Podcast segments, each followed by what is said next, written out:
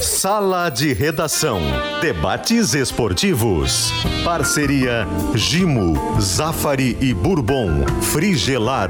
Grupo IESA. Soprano. Santa Clara. CMPC. KTO.com. Schwalm Solar. E Oceano B2B. Pedro Ernesto Denardim. Olá, boa tarde, uma hora seis minutos e meio. Esse é o Sala de Redação que está começando com uma notícia importante. A CMPC é a nova patrocinadora do Galchão 2024. Com a campanha Arroba Viva Galchão, ela fortalece seu novo posicionamento global de marca. A campanha irá apoiar, o torneio pela primeira vez, trazendo, entre outras atrações, um concurso para distribuir ingressos ao público por meio da campanha Arroba Viva o Galchão. O campeonato que tem a nossa natureza a iniciativa é inspirada no novo posicionamento da marca da multinacional, que é representada pelo slogan Viva o Natural. Quero mandar um abraço para Sharon, um abraço para o Gabriel, que tem essa campanha muito boa, que apoia o futebol e o futebol precisa de empresas apoiando. Então, um abraço a todos os amigos da CMPC, uma das empresas que mais gera ICMS para o Rio Grande do Sul, que está nessa crise de luz, de água, nessa confusão que nem, ninguém aguenta. Mas, enfim, o Sala de Redação tem a seguinte pesquisa interativa Uh, a partir da lesão de Ivan, o Inter deve permanecer com Keiler? As opções são as seguintes: sim, não e a terceira deve buscar um novo goleiro. É o que nós estamos colocando para você, tá legal? E a nossa pesquisa interativa, ela chega sempre para Calcário e Argamassa com Fina Fida. A Fida do Barbosa. Conhece Barbosa? Não, não conhece. eu conheço. Eu conheci, tá? conheci lá é. no teu sítio. Proteja a sua obra contra infiltração e umidade com a Kizatec, tinta impermeabilizante Killing a tinta gaúcha. Quero lembrar aos moços que estão buscando uma faculdade de qualidade que o vestibular da Facate é dia 6 de fevereiro, informações facate.br. E a Facate, se você não sabe, né, é nota máxima na avaliação do MEC, tá? E tem esse vestibular dia 6 de fevereiro, não esqueça, em seguidinha, tá? Informações, repito, facate.br. Na semana buscar, passada eu falei buscar um novo goleiro. Hein? Deve buscar um novo goleiro. Tá aí a primeira resposta da pesquisa Porque, Pedro, ah. Pedro, a coisa é bem simples. Ah. Se tu não aproveitou o Kehler ontem, é porque o Kehler ou não quer ficar ou está na tua cabeça que tu não vai aproveitá-lo. Uhum. Então, olha, a freeway está aberta para o Kehler, né? É, Agora, a freeway tem bastante trânsito, daqui a é, pouco dá congestionamento. Né? Guerrinha, só Oi. uma... É, é anterior a qualquer coisa, né? Lamentar uh, a lesão do menino, né? Que é coisa triste.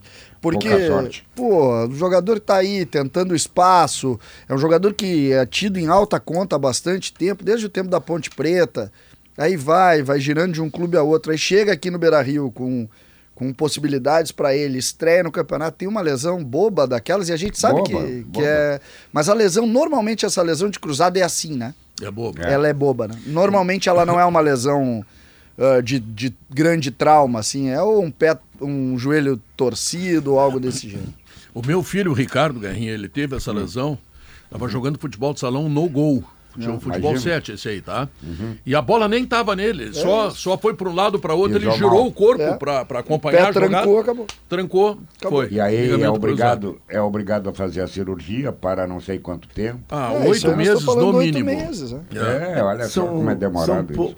São poucos os casos nessa lesão que ela origina de pancada, de uma é? entrada violenta. É. Eu me lembro do Pedrinho. O, Pedrinho Gabriel, tava... o Gabriel teve ano passado, jogador do Inter. É, sozinho. É, mas geralmente ela é no. Dudu, não teve ela o é Dudu é no movimento Palmeiras. brusco. É. Ela é no. O Nilmar, por exemplo, né? Que era um cara que mudava muito de direção. Não, não era pancada. Geralmente ela não é de pancada, ela é. E, e muitas vezes é um lance sozinho. Podem é. perceber. Enfim, e, e, é a pior lesão que existe para o jogador, né? É, é uma pena. Lesão. É uma pena. Bom, aconteceu, né? Tomara que ele tenha uma boa recuperação. Vamos deixar nossa solidariedade a esse menino, como lembrou o CCD. Mas eu quero lembrar também, Guerrinha, que na semana passada eu cantei, né? Caxias é favorito. E tive uma reprovação imediata do CCD. Tu tá agorando, o que que tu quer? Ah, não me só, mijou no não corredor só, aqui. Não só tá aí, dissestes. Ó. Tá aí? Não só dissestes como hoje eu recebi um telefonema do dono da KTO proibindo o teu jogo lá. Arrebentasse com eles. É, peguei um dinheirinho. Só que. Eu é. Só que eu não. Sinceramente. E tu perdeu o dinheiro, não foi por mim. Sincero. É. Não, não. Nenhuma, nenhuma chance de eu ir contigo nessa. É. Uh, eu não. Eu não acho que o Grêmio tenha perdido o jogo por uma, por uma questão física. Tanto é que nos últimos minutos do jogo é meia linha, só o Grêmio ataca, perde gols. O Grêmio terminou o jogo, César, com dois volantes. É. Entendeu? Com um volante, um volante, um volante, um volante. É, um volante. E quer dizer, o Grêmio terminou todo atrapalhado o jogo, sabe? Ah, eu vou te é, dizer, eu falei jo... pro Pedro ontem, eu me assustei com o Pedro. Eu achei que o Pedro tinha perdido o Soares e tinha perdido um pouco da sua identidade. O Pedro não, o Grêmio. Não, não, eu falei contigo ontem quando nós íamos ah, pro estádio, tá. lembra? Ah, isso. Aí eu disse, aí eu disse para pro Pedro assim, Pedro, eu me assustei com o Grêmio. Aí o Pedro disse, eu também. E aí eu cheguei a uma conclusão, César. Hum. O Grêmio perdeu um time inteiro. Pois é, Guerrinha, eu, o Grêmio começou o jogo, eu, eu e o Léo estávamos juntos lá comentando a partida, a gente até fez um, um, um negócio legal, que a gente começou a fotografar o, os movimentos do Grêmio táticos. E aí, Fotografar mesmo. O César tirava foto e me mandava por WhatsApp. Não, não, exatamente isso. Não a... é no figurado. Não é, no... não, não, é, é literal. literal. É, a gente começou a fotografar, Guerrinha. E nessa fotografia a gente via alguns movimentos do Grêmio nos primeiros 20 minutos. O Grêmio saía com o goleiro jogando, participando do jogo, uh, com o PP saindo de uma posição de segundo homem e, e entrando para a saída de bola para ter a bola qualificada. O Grêmio tem alguns trabalhos coletivos que deixaram assim, eu acho que o Léo concorda, né? a gente ficou bem impressionado com aquele primeiro movimento, né? A partir do momento em que o Grêmio começa a diminuir um pouco a intensidade, o Grêmio obviamente perde espaço, começa a perder as divididas e, e, e, e vai termina mal o primeiro tempo. Agora, o segundo tempo do Grêmio, aí eu concordo, Guerrinha. E eu quero fazer aqui um, um posicionamento que, olha, uh, o Grêmio vai ter muitos problemas, muitos problemas, se insistir no 4-2-3-1, sobretudo se insistir com dois extremas como Soteudo e Natan Fernandes. Não tem condição de jogar dessa maneira. O Soteldo... São os dois melhores jogadores do time. Rapaz. Então tira o centroavante, Pedro. Tira o centroavante ah, e bota os dois, atacantes. e claro, bota os dois ser. lá para frente. Eu tô dizendo o 4-2-3-1. A Alemanha ganhou uma Copa do Mundo com Klinsmann e Rumenig. Não tem problema. Bota o Grêmio, e o Grêmio segue jogando sem centroavante. Isso. Bota os dois na frente. Aí ah, o menino, o, o foi, foi ruim. Esse, esse é um dos movimentos ruins também do jogo, Guerrinha.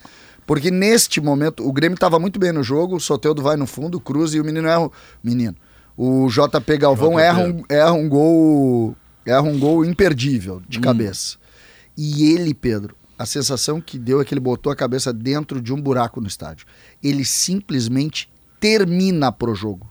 Ele é, termina então ele no gol errado. Ele tem o departamento de psiquiatria. Ele tem que ir. Ele é. precisa ir mesmo. César, ele precisa porque ir. tecnicamente ele não está bem. Se a cabeça dele afunda, problema é isso psiquiatra. Aí. É verdade. César, sabe que eu gosto muito de, de, dessa comparação de momentos de um ano para o outro. Tá? E aí, ano passado, a gente teve um Caxias e Grêmio no mesmo estádio, 2 a 1 um pro Grêmio. Foi um jogo difícil né? Foi um jogo difícil. Aquele Grêmio tinha Breno, Fábio, Bruno Alves, Kahneman, Reinaldo, Carbajo, PP, Bitelo, Gustavinho, Luiz Soares e Ferreira. Se a gente olhar o time pelo time, tirando o Soares, é um time muito parecido em nível técnico. Concordo. Né? Então, eh, eu acho mas que. Mas tem o Bitelo, né, Vini? Mas agora o tem o Soteudo. O... Entendeu? Não, não, não, não. O Soteldo é pelo Ferreira. Ferreira. né? Não, tudo bem, mas eu é um digo. acréscimo em relação ao Galdino. Ah, mas eu. Um grande acréscimo. Mas, ah, sim, mas para ganhar do Caxias. Não, mas né, é. Eu, tipo, mas assim, é... Eu, cabe a comparação. Eu, eu vejo um time muito parecido. E beleza, a gente pode entrar no mérito. Não, o Bitelo de... é muito. O Léo pondera. O, Léo, o Bitelo é muito melhor. É. Tanto é que o, Léo, o Bitelo foi talvez o melhor jogador junto com o Soares do Campeonato Gaúcho. Pode ser, não, foi o destaque do Grêmio, tanto que foi, foi, foi, vendido. Só que não entrando no mérito ali específico do Bitelo, o time como um todo, o conjunto como um todo, tirando a figura do Soares, ela é muito parecida. A grande diferença seria o Soares. A grande Isso, diferença né? era o Soares. Já no primeiro jogo, e é só o primeiro jogo, e vale frisar também que sim, Bom, pré-temporada de 10 dias não existe, né? Mas, é, bom, enfim. É ponto, mas, mas, mas, mesmo assim, mas mesmo assim, Léo, mesmo assim a gente consegue tirar algumas coisas, né? Algo, o que aquele time tem de potencial mas... ou não. O time do Grêmio, ele, ele, ele não evoluiu como é, time. Ele não é, evoluiu. Essa questão que a gente está batendo muito na, na temporada, 10 jogos, 10 dias e tal que eu concordo plenamente com vocês. Eu acho que é que é muito complicado. Semana Agora, passada tu não concordava Não, comigo. não, eu concordo que é complicado. Eu só não concordo que isso justifique derrota. Porque quantos times, os times da Série A, quem é que perdeu?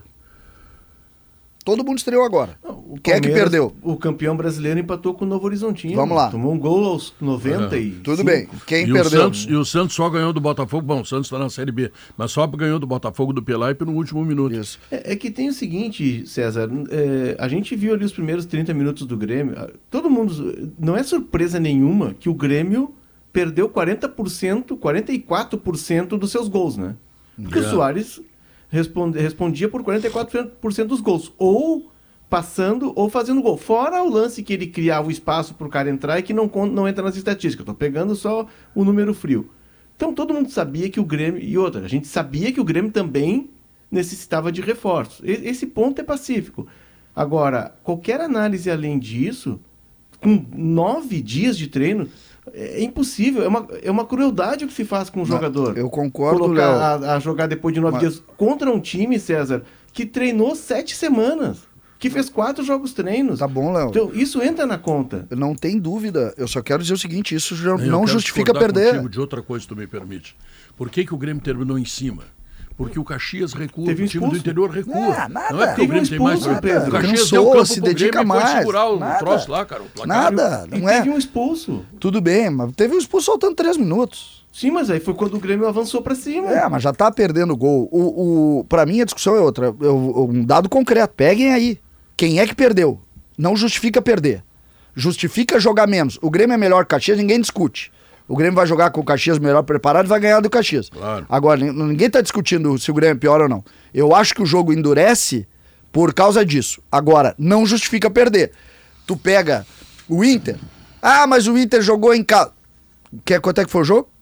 1 a 0 Foi um jogo, Aí tu vai... horroroso, né? Não interessa. Não, não, tu não, não mas, justifica mas, perder. Mas o Avenida mas, perdeu dois, três gols. Perdeu. Por isso é que o jogo é, foi mais parelho. Mas tu ganha. O Flamengo tá, ganhou. O Corinthians bem, ganhou. Os outros se, ganham. Se tu pegar o Inter contra o Avenida, com todo respeito ao Avenida, aliás, o Márcio é muito bom técnico, hein? Tá Muito bom, criando, é o verdade. O zagueiro está se criando um bom técnico no interior. E ele completou pega... 50 jogos ontem, eu li essa matéria na, na, na, internet. É um cara extremamente respeitado. E olha, ele, ele arrumou problema para o então, Inter. Tem que ontem, ganhar, tem que então, ganhar do Brasil no final de semana. Ele, não, ele, ele, é, ele é bom técnico, ele armou bem o time dele, mas com todo respeito ao pessoal do Avenida que faz um, um baita trabalho, o Márcio faz um baita trabalho. Mas aquele jogo, o Inter em forma, com oito semanas de treino como tinha o Avenida com todo respeito, aquele jogo era de três para fora. Então, foi 1 a 0 e o Inter pariu uma bigorna para fazer e o gol. lá. Porque, é. porque os jogadores estão nitidamente desembocados. Eu concordo. Não consegue dominar, não tem tempo de bola. Os caras, ah, ah, como se diz no jargão do futebol, os caras afogam porque falta o ar. Não existe, eu vou, eu vou insistir nisso. Mas os clubes, como não se impõem lá com a CBF para organizar o calendário, eles têm que aceitar e não, não podem reclamar. Léo, não. não. existe jogar com tá. nove dias tá de bom, preparação. Léo, mas jogaram, Léo. Jogaram. Vejo, bom, vejo, mas não, não dá, você não pode fazer um, uma análise uh, clara em cima disso. Tá no humor, não, não, mas é que assim... Eu, eu vejo, eu vejo a vitória do Inter e a derrota do Grêmio de uma outra forma. Eu acho que o que decidiu os dois jogos, em primeiro lugar, o Internacional foi a qualidade. Não foi o fôlego não foi a jogada, não, não foi a qualidade. Qualidade do Valência, que teve a, a inteligência de não concluir ao gol, dar uma bola, deixou em cima da linha para o Wanderson botar para dentro. E o Grêmio perdeu muito pela falta de qualidade. É isso. O Grêmio precisa ter mais qualidade. O Grêmio vai ter pela frente pedreiras, muitas pedreiras. E a gente não vê. Ah, faltou perna. Falta, claro que falta. Com 10 dias vai faltar perna. Agora, quando tu tem a bola, tu tem que ter a qualidade. E o Grêmio não demonstrou isso na Serra. É isso. Faltou é isso. bola. Não, é tanto... Mas, Guerrinha, antes do jogo do Grêmio, a gente sabia que o João Pedro Galvão não, é, não vai ser a solução para o Grêmio na temporada. Tanto é que o Grêmio está indo atrás do centroavante, está buscando centroavante. Tentou, o Grêmio estava acertado com o Funes Mori. O Funes Mori decidiu ficar no México. O Grêmio está buscando centroavante. A gente, a, essas deficiências do Grêmio não é pela derrota com, lá em Caxias. As deficiências elas são pré-Caxias. E aí tu vai jogar com um adversário que fisicamente está melhor preparado do que tu, mesmo ele sendo da Série C e tu da Série A, ele vai te atropelar o Caxias mas, mas, o Grêmio no segundo tempo. Mas, ô Léo, exatamente esse é o ponto. Tu tá certo no que tu tá falando em relação ao preparo físico, à pré-temporada, no qual eu tô alinhado contigo, não existe começar uma temporada com 10 dias de preparação. Só que o ponto é que a qualidade do teu time ela tem que superar isso em relação a outra equipe que tu tá enfrentando. é é, é, se tratando de Inter e de Grêmio, a gente tá falando de grife de Série A de Campeonato Brasileiro. Mas, então, e daí a diferença entre. Foi o que o Guerra pontuou, a diferença entre o Inter e o Grêmio nas duas partidas foi o Inter teve dificuldades por conta de tudo isso que tu pontou, Teve, só que em momentos do jogo, a qualidade técnica do Inter, do time do Inter, sobressaiu sobre tudo isso. E, e, a questão é que o Grêmio, não, o Grêmio não ganhou o jogo também por não ter se organizado nesse sentido. Então a crítica ela é pelo jogo, pela derrota, mas por todo o contexto que vem sendo o, a pré-temporada do Grêmio desde que acabou o Brasileirão passado. Mas, onde mas... o CCD queria que o Grêmio se organizasse melhor no mercado, onde trouxesse jogadores que pudessem assumir a responsa e mesmo com a perna pesada decidissem com a sua sua qualidade técnica, e, e hoje o time do Grêmio tem essa deficiência. Tá, mas, mas, vamos, vamos pensar assim: é, o Grêmio jogou primeiro, o Grêmio jogou contra o vice-campeão gaúcho. Time que aqui subiu para a Série C, ficou um jogador, um titular, é verdade, do time da vice-campeão gaúcho, mas é um, o Caxias é um time de uma estatura, de um. Tudo patamar, bem, mas, mas mudou mesmo, todo mesmo o time regional, também. Mudou em relação todo à Avenida, né, César? O, o Caxias é mais time não, que a Avenida. Eu não tenho dúvida que o Caxias vai então, fazer assim, um ótimo campeonato gaúcho. O que eu estou dizendo é que a realidade de Grêmio Inter por mais que a gente entenda, e aqui eu não estou fazendo uma definição sobre o futuro do. O Grêmio vai, vai brigar contra o Inter, acho que o Juventude tem alguma chance porque está investindo. O Juventude vai investir perto de 2 milhões e meio uh, com uma folha de pagamento, já é um nível. O, nós estávamos lá no hotel lá da, com a Rádio Gaúcha e chegou o Gilberto para ser centroavante de Juventude, ou seja. É, o Rio é o segundo, é um, é um time que está na frente. O que eu estou colocando é que a gente justifica o resultado pela questão física. Só que a gente olha os outros resultados destes clubes grandes que entraram na mesma condição de todos e todos ganharam. Então, quando tu olha isso, tu diz o seguinte: por que, que só o Grêmio vai receber a justificativa se os outros todos, com dificuldade. Alguém acha que o Palmeiras é pior do que o Novo Horizontino? Alguém mas acha então... que o Santos é pior? Não, ninguém está dizendo isso. Mas o Palmeiras empatou por quê, César? Eu sei, o Palmeiras empatou e a, e a análise do Palmeiras, do próprio treinador do Palmeiras, é uh, de algumas, algumas dificuldades que o time está enfrentando. E o Grêmio, por exemplo, o que o Grêmio fez no segundo tempo. Não, nós estamos trazendo duas coisas aqui. Um problema de oito dias de treinamento, segundo o problema da qualidade do time. Isso, é isso. É isso. Mas é isso a qualidade do time do Grêmio é extremamente eh, digamos, modesta em relação, Grêmio, em relação às necessidades de jogar uma, uma, Libertadores. Olhando além do resultado. É. Porque claro. tem, tem, que olhar além do resultado. Esse é o ponto. Se o Inter tivesse perdido ontem, Léo, eu teria a obrigação de entender que tem um time qualificado ali. E a gente tem que olhar além do resultado. É, eu, o, eu tenho ponderações, tá? Não. Pra mim, esse time do Inter é faceiro. Tudo bem. Pra mim é faceiro. Depois a gente fala disso, Tô então. louco que joga esse Depois time a gente fala disso, mim. então. Agora, se o Grêmio... Louco que joga. Se o jogo... faceirice só. César, teve um momento que o Caxias teve ficou muito melhor que o Grêmio na partida. Mas claro, o Grêmio não, abriu mas o jogo. Aí, mas aí o ponto é o seguinte: o Grêmio tava ganhando, certo? Se o jogo acaba 1x0, a, gente ia chegar aqui dizendo que tá tudo certo no Grêmio? Claro que não. Claro que não. Esse é o ponto. A gente o... tem que olhar além do resultado. Mas é isso, Vini. Mas antes do jogo, antes do jogo, qual era, qual era a nossa conclusão antes do jogo? A minha, pelo menos. A nossa não, a minha, tá? Vou falar por mim. É, fala o por Grêmio... ti só. É. é, falo por mim. Não me mete nesse troço aí. E olhe, e olhe lá, falo por mim e olhe lá. às vezes, às vezes tu te contesta, né, Léo? É, é. Agora eu vou falar por mim porque eu tô sozinho em casa, não tem ninguém para falar por mim, entendeu? Eu posso falar o que eu quiser. Aqui. É isso aí. É, assim, ó, o, o, o, Grêmio antes do jogo contra nós estamos na verdade nós estamos concordando, discordando. É maravilhoso sala de redação. É, o Grêmio antes do jogo, todos nós sabíamos que o Grêmio precisava de reforços né? Sim, que o Grêmio claro. precisa do centroavante, que o Grêmio precisa de um outro extrema pela direita, que o Grêmio precisa de um outro lateral esquerdo para competir com o Reinaldo, que o Grêmio precisa incorporar um pouco mais seu meio-campo, porque vão sair jogadores lá na Copa América. Isso é fato. Agora, nada disso passa, o, é, nada disso decretou o resultado de sábado. O resultado de sábado, tanto é que os primeiros 30 minutos do Grêmio são de imensa superioridade. O Gustavo Sim. Martins tem uma cabeceio na pequena área que a bola passa raspando, tem o gol e tem o gol do João Pedro. Tá, é então vou te dizer o seguinte: o, o, Cuiabano entrou uma vez, fez gol e nunca mais foi escalado. Mas aí o Cuiabano depois, na temporada se lesiona, Pedro. Aí de, também o Cuiabano tem depois, que. Não, não, tá bem, mas teve um tempo que ele não estava né? lesionado, tá? Depois o Natan. Natan Fernandes entrou, fez um gol contra o Flamengo, entrou o André também, nunca mais foram escalados. Quero avisar o Gustavo Martins que ele nunca mais será escalado. Ele fez gol. O Natan entrou, teve todo o segundo tempo, sábado. É, é, é assim, o, o Natan é um menino que tem muito potencial. Mas não pode ser reserva do, do, do, Galdino, rapaz. Pois é, o... mas é que, tem, enfim, é que não, não, é, não é pela qualidade técnica que ele é reserva, entendeu? A gente sabe que o Natan é muito melhor que o Galdino. Então tem que jogar, né? O... É, mas jogou, Pedro. Jogou o segundo tempo inteiro e é. sentiu o jogo. Sim, mas o, o Galdino também, bota o guri para o guri ganhar a rodagem. Nós tu mesmo fala em minutagem aí toda a vida. Todo, com todo respeito, eu não acho que ele tenha sentido o jogo. Eu acho que quando entra no segundo tempo, ele já pega o time dele fisicamente debilitado. É, também. E aí ele está prejudicado. E é. o adversário Entendeu? também. Tem né? isso. Não, eu sei, mas nós estamos falando que o Grêmio. Ah, o Grêmio falta a perna. Sim, quando entra o Natan, tem perna? Não tem. O... Tem menos isso perna. ele entrou, Guerrinha, porque ele eu tem sei, capacidade de 50, ele está passando por um processo mas de preparação. Eu, eu, por exemplo, eu, por exemplo, não tenho nenhuma dúvida que ele vai ser o protagonista do Grêmio. Agora, ele entrou num segundo tempo que o time dele já não tinha nem perna e nem qualidade. Aí tem que enfrentar um Caxias que está treinando, como vocês falaram aí, há sete semanas. Complica tudo. Só que eu, eu queria. Eu, eu acho que tem uma, tem uma novidade tem uma novidade, tá? Que a gente precisa ponderar com relação ao Grêmio, que é uma vitória do Grêmio no sábado. Eu quero discutir, tem uma coisa que eu quero muito discutir com vocês, saber a opinião de vocês, que eu acho que eu vou ir contra a maré, que diz respeito ao Soteudo e a função coletiva dele. Mas o Grêmio, no pós-jogo, Guerrinha, no pós-jogo, o técnico Renato Portaluppi pegou para ele a discussão. E muita gente entendeu que o discurso forte que eu dei no fim do jogo foi contra o Renato.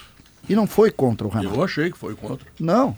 Foi contra. Eu não ouvi, mas eu achei. Foi também. contra é. o posicionamento da diretoria do, do Grêmio. Gostei do discurso. Não, e eu acho que foi. Tu achou bom, Pedro? Eu, te, o... eu sou teu fã, né? Eu sei, eu, eu sei, também, sabemos. Nossa. Apesar de que tu. tu, tu, tu é, não, nós estamos brigados hoje. Não.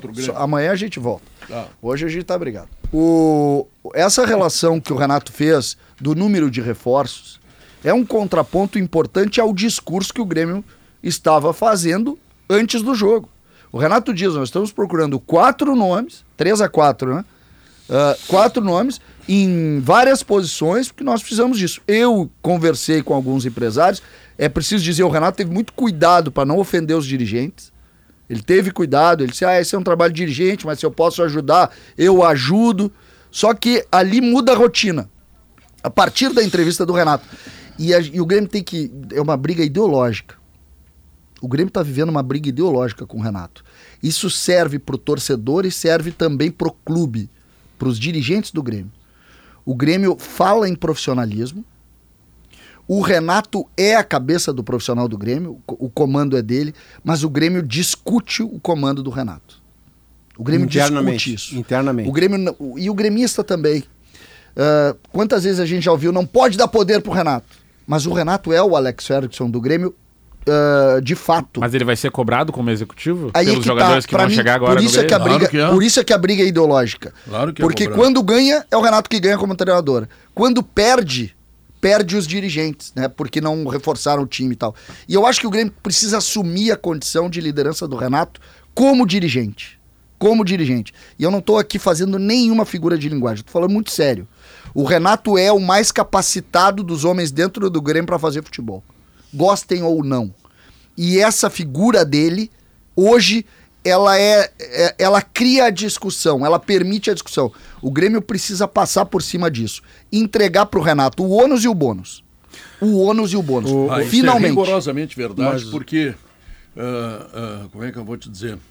Uh, o Renato, o Renato é, uh, primeiro o Alex Ferguson do Grêmio, tá? Eu concordo contigo plenamente, gostei da ideia, tá?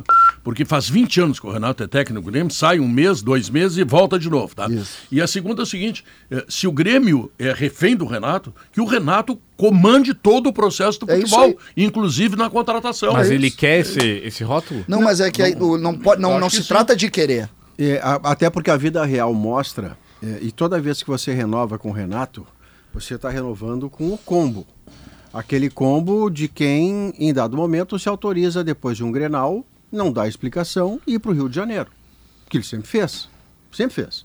Ah, tá fazendo só agora. Não, ele, ele é o combo.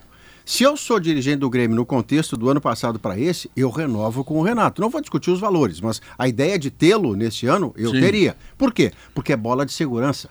Você vai fazer uma Libertadores confiável, você não vai correr o menor risco de rebaixamento, porque esse é o histórico do Renato. Mas nessa condição de ouvinte que eu vim entre o GE e o Sala, que eu adoro, é, eu estava me lembrando de frase, de uma frase que todos nós, em algum momento da vida, dissemos ou ouvimos. Ouvimos do pai, da mãe, da mulher, da namorada, dissemos para o pai, para a mãe, para o filho, para a namorada, que é o seguinte, César, daquilo que você discutia com o Léo. Perder de 2 a 1 um, porque a condição física, a competitividade explica, mas não justifica. É eu ouvi isso 500 é. vezes na vida e disse outras é tantas certo. 500. Por quê? Porque a explicação está lá. O Caxias claramente competiu mais do que o Grêmio e por isso venceu. Então está justificado? Não, está explicado. Porque justificar é outra coisa. É Aí você tem que ir para as coisas que o Grêmio repetiu de um ano para o outro, para a direção que está com dificuldade de reforçar um elenco que, para o tamanho do ano, não é do mesmo tamanho. A notícia boa é o Soteldo, porque ele do primeiro jogo ele pareceu já estar tá aqui há três anos, uma naturalidade imensa, e vai crescer nesse sentido, e com acréscimo, César. Não sei, eu estava na transmissão na TV, você na rádio, mas eu por muitas vezes pontuei que ao longo do jogo havia um Soteldo que eu não via no Santos, que é o que vinha ajudar sem a bola. Ele tem dois, três ele carrinhos, desarmes de um cara que é solidário, se mostrou solidário. No primeiro jogo deve ser esse ano. Então, na derrota a notícia é ruim, mas o Soteldo em si é uma boa notícia, embora a entrevista que ele deu na TV depois, perdemos porque quisemos, não tem mérito do Caxias, direito dele de dizer, mas eu discordo frontalmente. Tem muito mérito do Caxias e é claro que o Grêmio não quis perder. Né? É, eu tenho o, essa, essa questão do, do, do, da forma como o Grêmio está posicionando isso. Eu, eu saí muito satisfeito com a indignação do Renato. E acho que o Renato tem uma virtude, tá? O Renato tem uma virtude que é fundamental num profissional de futebol ele odeia perder. É verdade. O Renato, tanto é que quando ele perde o Grenal, ele sai brabo, não, não vou falar com ninguém, vou embora. Isso é bom para o Grêmio nesse momento. O Grêmio não pode tratar com naturalidade essa coisa. Ah, o Grêmio começou e perdeu porque está trabalhando há 10 dias. Está trabalhando há 10 dias porque quer. O Grêmio, por exemplo, o Grêmio fez 30, 36 eh, dias de férias. É só olhar. Então, tava na hora de, de olhar aquilo ali, isso aqui tá bom, não, não tá bom. O Reinaldo não é suficiente. O JP Galvão não vai conseguir. O Renato fez uma frase que para mim é a frase que define o que aconteceu. Se tivéssemos trazido três jogadores fortes no segundo semestre, teríamos vencido o brasileiro. Dois dos jogadores que o Grêmio trouxe, onde é que eles estavam? Um foi o quarto zagueiro que errou, o zagueiro central que errou, e o outro foi o centroavante que errou. Os dois foram contratados no, na janela. É genial isso, porque o Renato mesmo diz: se tivéssemos feito algo mais relevante, quando o, o jornalista critica a janela do meio do ano do Grêmio, todo mundo vai contra. Quando o Renato criticou eh, no sábado, fica todo mundo em silêncio. É, o Renato teve a sabedoria, a sensibilidade que você disse há pouco de respeitar, de não ir para. Ele foi muito, ele foi muito cuidadoso. Ele, ele só não disse pontudo. Mas o que ele disse é: na minha janela de meio de ano, não vieram jogadores do tamanho que me fariam candidato ao título. Não, ele, ele, ele só que ele, disse com palavras redondinhas. É, ele, inclusive, ele inclusive diz, né? Ele disse que nós teríamos vencido o Campeonato Brasileiro. É. E eu concordo com ele. É. O João Pedro foi muito insuficiente. Olha ah. que ele teve uma pré-temporada. O Léo tem razão, são 15 dias, menos até do que 15 dias. Não, Maurício, Você não pode ser definitivo. Foram nove dias. No, é, é, menos de 10 dias, então. Para usar o menos de, menos de 10 dias. É, então a pré-temporada ainda não é uma chancela ou uma condenação. Mas nos 10 dias do trabalho que teve à disposição o João Pedro Galvão, ele não foi um centímetro melhor do que no ano passado. Ele não é o jogador para aquele lugar para ser titular. Ainda vamos esperar uh, que ele tenha condição física. Ele errou um gol, sim, errou um gol que dentro. Uh, um gol que todo centroavante erra, vamos, vamos, deixar claro aqui. Mas dentro da circunstância do fato dele não ter feito gol ano passado, cai como um. Sabe? Um pilar na cabeça dele. Agora, Ele Maurício, tu tá falando gol, em dias, eu tô me lembrando dos 68 anos, sabe de quem? É. Da Gimo. Que beleza. É. Fundada em 1956 por Júlio Eieda Morandi. Tá? cujas origens deram, uh, uh, cujas iniciais deram origem ao nome, Gimo, tá? Então, olha aqui, hoje a administração é feita pela terceira geração, o André e o Felipe Morandi tá? Exportam para aproximadamente seis países e tem uma linha de mais ou menos 190 produtos. Então eu quero dizer para vocês o seguinte: a Gimo é dessas empresas que também orgulha o Rio Grande. Não, não tem dúvida. Pela qualidade, pela forma como entrega seus produtos, pelo cuidado que tem em função de que trabalha com produtos químicos e que tem que ter um monte de cuidado. Não tem, tem nenhum problema Cuidado no descarte, né? No descarte também e também na utilização, né? Sabe, aquela fórmula que é feita lá pela química e tal, é muito bem cuidado. Tu não tem notícia em 68, que, em é. 68 anos que algum produto da Gimo trouxe algum prejuízo para qualquer cidadão. É então eles cuidam muito bem. Eu já visitei a Gimo, já vi todos os, todas as formas de fabricação que eles têm. É uma empresa que tem um orgulho muito grande e mais orgulhoso eu sou ainda porque eles patrocinam salas de redação. E, e desde sempre. Desde sempre, que 450 beleza. anos é. mais ou menos, tá? Então olha aqui, ó, um beijo para todos, pro Júlio Morante, velho Júlio Morante, né? Tá? Pro André, pro Felipe, a gurizada que está chegando para levar adiante esta tradição maravilhosa que é a Gimo aqui no Rio Grande do Sul e cuja fábrica que está ali na zona industrial de Cachoeirinha, onde, aliás, ainda não voltou a água, tá? Nem a luz, tá bom? Então vamos fazer um intervalo comercial. Amanhã, amanhã eu vou trazer velas aqui, nós vamos trazer um bolo, vamos comemorar uma semana sem luz em Cachoeirinha, Gravataí. Tem um, tem um mercado na Travessa, Forta, Travessa Fortaleza, que é no bairro Nonoai, ali perto da minha casa, Sim. que está fazendo um mercado, Pedro. Sim. Está fazendo sete dias sem luz. Eu perdi uma geladeira de alimentos ele claro. perdeu uma semana de produtos é. refrigerados. É, Como é que faz? O perdeu e o que ele não vendeu e Sim, é perda dele... sobre perda. É, não, é perda um prejuízo bárbaro. Como é Bom, vamos lá. Intervalo comercial, voltamos em seguida. Esse é o Sala de Redação.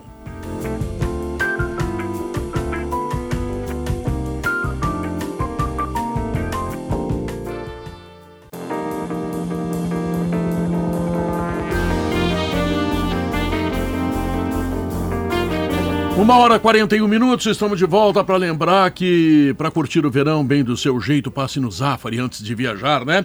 E se você vai ficar, passe no Zafari para aproveitar. Zafari é Zafari, né? E o verão perfeito é bem do seu jeito. Na Frigelar tem tudo, porque lá você encontra toda a linha de ar-condicionado comercial, residencial, eletros, além de tudo que você precisa em peças de refrigeração. Acesse agora o site frigelar.com.br. E a IESA Nissan, hein? Ah, a IESA Nissan, ela tem toda a linha com descontos nunca vistos. Nissan Sentra, Nissan Versa, Nissan Kicks e Nissan Frontier. Tem descontos de até, olha só, hein? Olha só o que eu vou dizer, hein? Até 50 mil reais. Só a IESA Nissan pode fazer isso, tá? Aproveite enquanto durar o estoque. Guerrinho, e o Inter que tu Pedro, viste ontem. Só, no... ah. só uma breaking news antes. Ah. Douglas ah. Costa, o casadoiro Douglas Costa está se acertando com. se acertou com o Fluminense. É. Parabéns, essa, parabéns aos é uma, envolvidos. Não, e essa é uma grande notícia. Oh, Copacabana Palace está em festa. Sabe não, que não vai vir pro Grêmio. Já, descobrimos que não vem pro Grêmio. Isso aí é uma grande notícia. Ah, o Grêmio não cometeria esse erro. Eu não estou fazendo condenação, demônio do Douglas Costa. Ele só se ah, atrapalhou não, muito não, no ano em que o Grêmio não poderia se atrapalhar e não tem como desculpar se não, não, ele não tinha noção. Não, o cara de 30 Douglas, anos tem noção de tudo. Douglas ele não tinha aqui. nenhum. Não, eu sei, mas eu só não quero transformá-lo num demônio. Eu Maurício, acredito é que o Grêmio não cometeria a insanidade Maurício. de trazer um jogador que fez tão pouco e se atrapalhou tanto para dar uma segunda é. chance. Maurício, deixa eu dar uma informação. Hoje eu vou jantar no condomínio da casa do Douglas Costa. César está na barca? Que fica não, o César não vai. Não, não hoje é. Não, não hoje, vai, não hoje vai, temos que ir atrás. Não, não, vou levar. E sabe que sabe, tem a casa do Douglas Costa aqui, tem a casa do que morou o Soares do lado. O Ademir vai fazer um churrasco para nós lá, porque aí eu te levo, não tem problema. Tá? não, claro, tem vaga na casa. Convidado que casa, convida, eu nunca vi disso. Casa enorme. Porra, aí vamos lá. Então, eu não vou levar o César hoje, porque o César não sairia mais da casa sentindo o perfume do Soares. Nada, então tu não vai, não vou te levar. Nada, nem gosto desse Soares aí. Só fez Como uns não gosta? aqui. Fluminense, O Fluminense está entrando num, num, momento preocupante. Não quer saber mais de guria. Leva o Renato Augusto, leva o Douglas Costa. É, e já, é. tem, já tem uns quantos já lá tem, também. Né? Tem, tem o Ganso, tem o Felipe Marcelo, Melo, é. Marcelo. Eu não sei o que está pensando o Fluminense. O Fluminense Mas tem que rejuvenescer. Um, contratou um uruguaio muito bom de bola, o Terans. Que era do Atlético. É, mas, mas também, também não é gurizinho, hein? 28, 29. É, não, é, é gurizinho. Mas é, mas é bom jogador, né? Só é. que o, o, vou, vou, o sentimento, às vezes, a emoção, a paixão, ela, ela cega, né? E felizmente ela é assim. E óbvio que o Douglas Costa mexeu com, com o meu anímico em relação ao que ele fez com o Grêmio, que criou todo o esforço do mundo para trazer ele de volta. Jogador criado ali na, no cristal. Então, tudo isso. Só que se a gente pensar friamente, vamos parar aqui, vamos tirar Grêmio do, do contexto aqui. Douglas Costa pode voltar para Porto Alegre, pra, pode jogar no Grêmio aqui. E, e aí eu prontamente disse que bom que ele não veio. E aí eu vou para a realidade e eu torço pro Galdino que joga ali. Eu tô errado ou eu tô certo? Não, você está certo. O, o Mas o, Maurício, o Douglas o Costa. o futebol tem uma coisa. O Douglas Costa sabe jogar. A grande dúvida é a seguinte: ele quer jogar? É isso. É isso. Vou, vou trazer outro exemplo nessa mesma levada, Guerra. O Thiago Neves sabia jogar futebol. Pergunta para o pessoal do Cruzeiro, o último ano do Thiago Neves, se ele tinha alguma disposição de trotar, não é correr, de trotar no treino do Cruzeiro. Esse Thiago Neves, o Grêmio confiou que daria jeito, não tinha como dar jeito, porque não era não saber jogar. Ele não tinha disposição mais para todas as coisas da exigência do futebol de alta performance, que é o que o Douglas Costa não tem há pelo menos três anos. Mais, né, porque é, eu tô dando no mínimo três. Mundo por é. lesão, ele não conseguiu jogar na Juventus por lesão, ele voltou no Bayern, enfim. É, agora o Douglas que? tem um agravante, né? O que Douglas que é o menino do céu do Grêmio ah. e que ia ver jogo na arena e que sempre dizia, vou voltar, vou voltar, eu sou gremista, e o torcedor sempre alimentando isso, aquela relação. E o... quando ele volta, ela termina com um tchauzinho no dia do rebaixamento. É, o Ronaldinho, não tolere o Ronaldinho também era gremista. Uhum. Só quero, gremista Pedro, eu falei que o Grêmio, eu falei que o Grêmio tinha feito 36 dias, não, o Grêmio fez 33 dias de férias. Ah, matemática Quero dar uma forte. informação, Guerrinha. O, vamos, ver, vamos, ver, se tu consegue falar agora, porque toda vez que eu te chamo, o Leonardo entra no meio, acho que ele não gosta de ti, tá? O, o, Rogério Grade, o cheio lá de Três Coroas, manda dizer que o goleiro Anthony que jogou Sim. o segundo tempo, é de Três Coroas. Iniciou nas Opa. categorias de base do Sandense, que é um clube tradicional lá de Três Coroas, e sempre foi destaque, olha, isso é importante, tá? Nas Copas de Futebol Cidade Verde, que é, uma, é, é, é, é um negócio fabuloso. Chegam, chegam a estar em Três Coroas no, no, no mês de janeiro, 3 mil atletas, de, de, do sub-8 até o sub-20. É um negócio impressionante que acontece lá em Três Coroas. Então, é onde, aí, é onde nascem os jogadores. Né, exatamente, né, exatamente. É uma das Copas importantes que nós temos, junto com a Copa lá do Alegrete, de Santiago e tal. É maravilhoso. Mas enfim, Guerrinha, uh, tu já falaste que tu quer goleiro no Inter, né? Precisa de reserva. Mas eu quero saber é, o que, é, tu pensa porque... do Inter depois do jogo de ontem também. Pedro, é, é, é, prematuro fazer uma análise do Inter também pelo tempo de trabalho. Mas eu vou te dizer o seguinte: tem jogos e jogos. O Internacional, e eu concordo com o César, ontem não tinha outra alternativa tem que atacar o Avenida, até nem conseguiu atacar muito. Chegou uma hora que cansou de ver o Vitão e o Ronald trocar passes, porque não tinha espaço do meio para frente. Eles não encontravam jogadores, porque a ausência do Alan Patrick, ela tira muito da criatividade do Internacional, mas muito, quase toda. Uhum. Então o Inter fica prejudicado nesse quesito.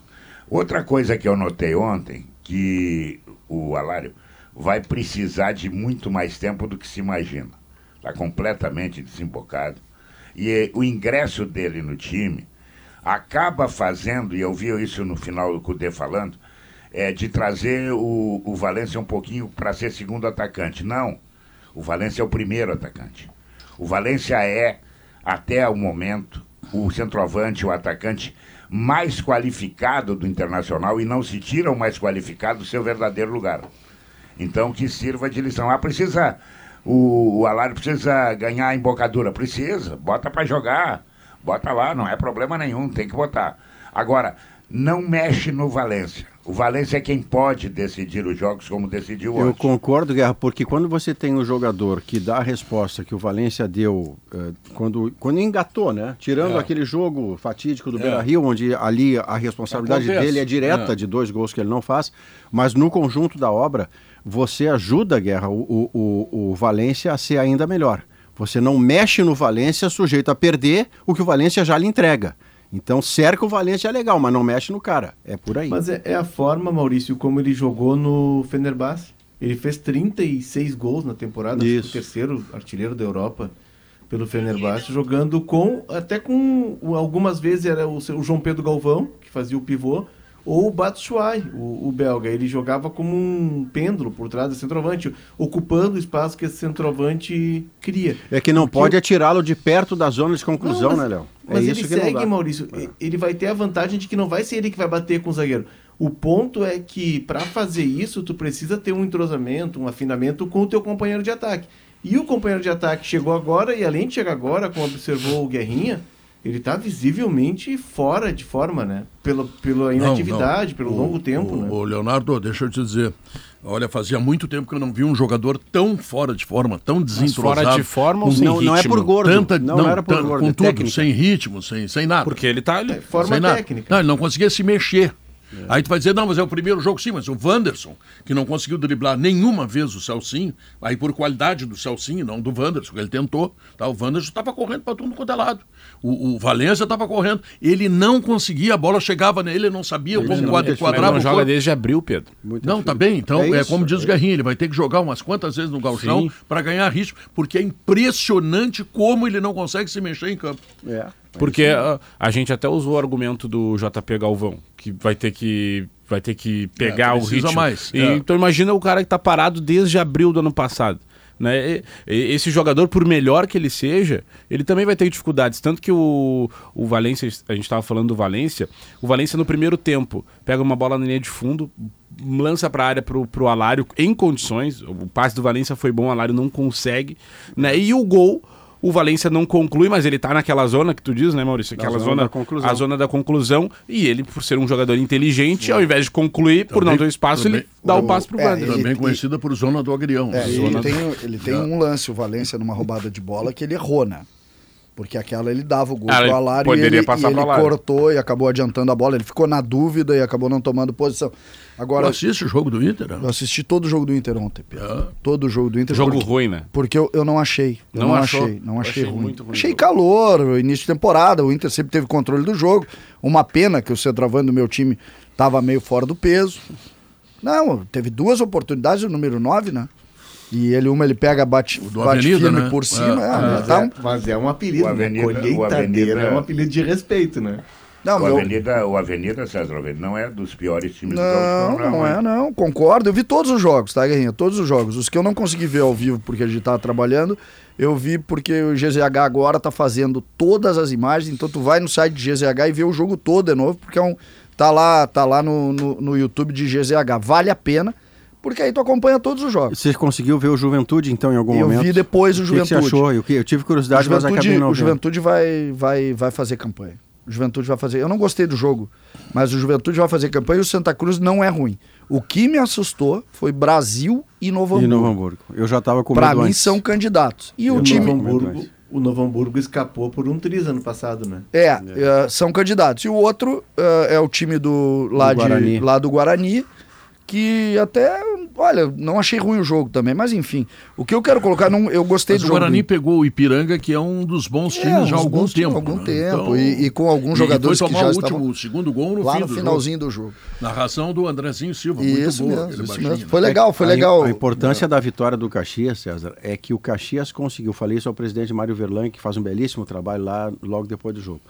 O Caxias ganha de um Grêmio que no contexto era o momento em que o Grêmio seria mais fragilizado para perder. Daqui para diante, o Grêmio francamente evoluirá e muito dificilmente times do interior vão ganhar do Grêmio. O Caxias ganhou. É, o Caxias agora vai jogar o campeonato dele sabendo que já pontuou contra o Gigante, três pontos em três, e a vida é. já sorri diferente para o Caxias. Ô Maurício, esse é um ponto de desequilíbrio técnico do campeonato. Por é isso verdade. que eu bato tanto nessa tecla do calendário.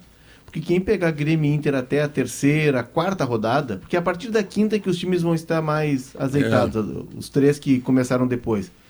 É, vai ter o ouvisse o preparador físico do Grêmio está imitando ele, né?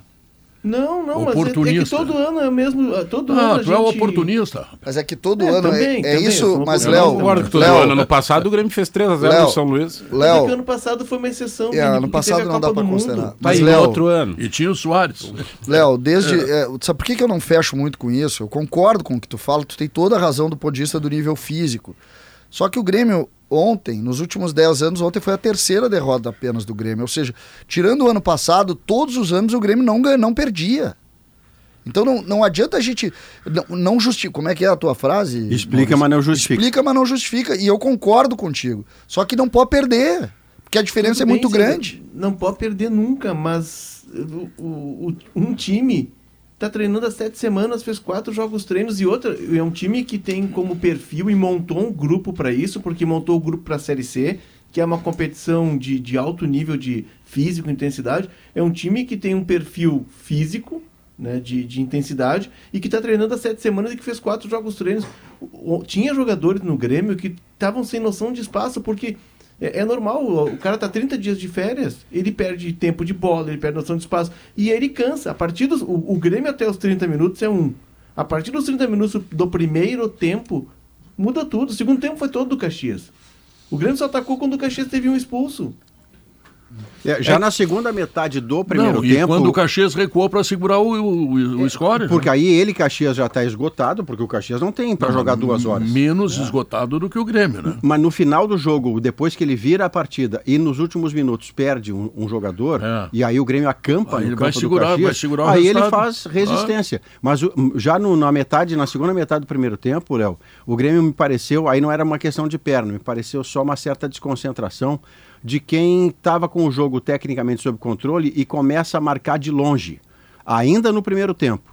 Mas... E aí o Caxias, dentro de casa, organizado, começa a fazer valer essa força física, os seus meio-campistas. E um hum. cara, especialmente, que começou no banco, ele é titular do Caxias, né? O Galvão, que entrou no lugar é. do Robinho, ele entra muitíssimo bem, ele arruma o Caxias e no segundo jogo eu tenho certeza que ele está entre os 11. Tem muita força, né? É. Tem muita força. Mas aí, Maurício, uh, eu acho que vai ao encontro do que eu vinha dizendo. Uh, marca a distância por quê? Porque tu já não consegue ter força para encurtar a marcação, porque tu encurtar a marcação é, é mais difícil. Por outra, outro ponto, o César até observou é, rapidamente no, no, primeiro tempo a questão do Grêmio sair jogando de trás. Para jogar, sair jogando de trás, tu tem que ter muita movimentação, porque tu tem que dar opção de passe para quem está com a bola lá na defesa. Chegou aos 32, 33, o Kaique começou a dar chutão. Kaique começou a, rifar a primeiro, bola. Porque o primeiro balão. Os caras não estavam se apresentando mais. Ah. Tu não dá mais tanta alternativa de passe, aí tu abrevia o jogo, entendeu? É. A bola bate e volta. E o segundo tempo, eu só não sei se não foi estratégia do Renato, porque o, o Grêmio está em meio à temporada, a, a pré-temporada, não sei se não foi estratégia. No primeiro tempo, o primeiro balão, se não me engano, Léo, tu, tu citasse, é 33 ou 43? Não, é, é mais É o cedo. primeiro tiro de meta. 33. Ti, é... Primeiro é, time segunda metade do primeiro tempo, Isso. o Grêmio já está noutra levada de, de marcação, o Caxias avança, tem é. parte da condição física que o Léo traz, mas também tem a ver com quando você percebe assim, bah, eu sou muito melhor que esses caras. É. E aí começa a marcar mais de longe, os outros podem não ter a mesma técnica, mas eles estão com força e indignação, eles estão em casa perdendo, né? É. E aí, e aí o Grêmio faz isso. No segundo tempo, Pedro, o Grêmio começa assim. O Grêmio hum. começa rifando a bola porque está com dois extremas. Aí depois a gente vai falar sobre isso. E aí é minha preocupação com relação ao que o Soteldo produz e como ele produz em um time de futebol. Uh, eu tenho alguns pontos aqui, vários pontos de interrogação em, em relação. Eu só queria colocar a questão do Inter, que eu estava falando que o Inter jogou bem ontem. O time do Inter é um time que vai propor um tipo de jogo completamente diferente do que a gente viu. O Inter vai ser um time ofensivo. Sim ofensivo. Sim, como gosta do treinador. Como gosta do treinador. Ontem o Arangue centralizou, a tendência é o Bruno Henrique sair para a entrada do, do Alan Patrick. Isso. O Inter vai ter esses dois extremas que são espécies de meia, o, o Wanderson e acho que joga o Maurício do lado esquerdo. Maurício uh, ou Johan, né? É, e os Quando laterais do Inter, os laterais do Inter, que em tese deveriam ser uns uh, laterais mais de resguardo, eles não têm essa característica. Então o Inter é um time faceiro, faceiro, que eu tenho muita curiosidade em ver com um embate em uma equipe que jogue. Uma coisa que já ficou clara, me parece, e aí não é precipitação, é...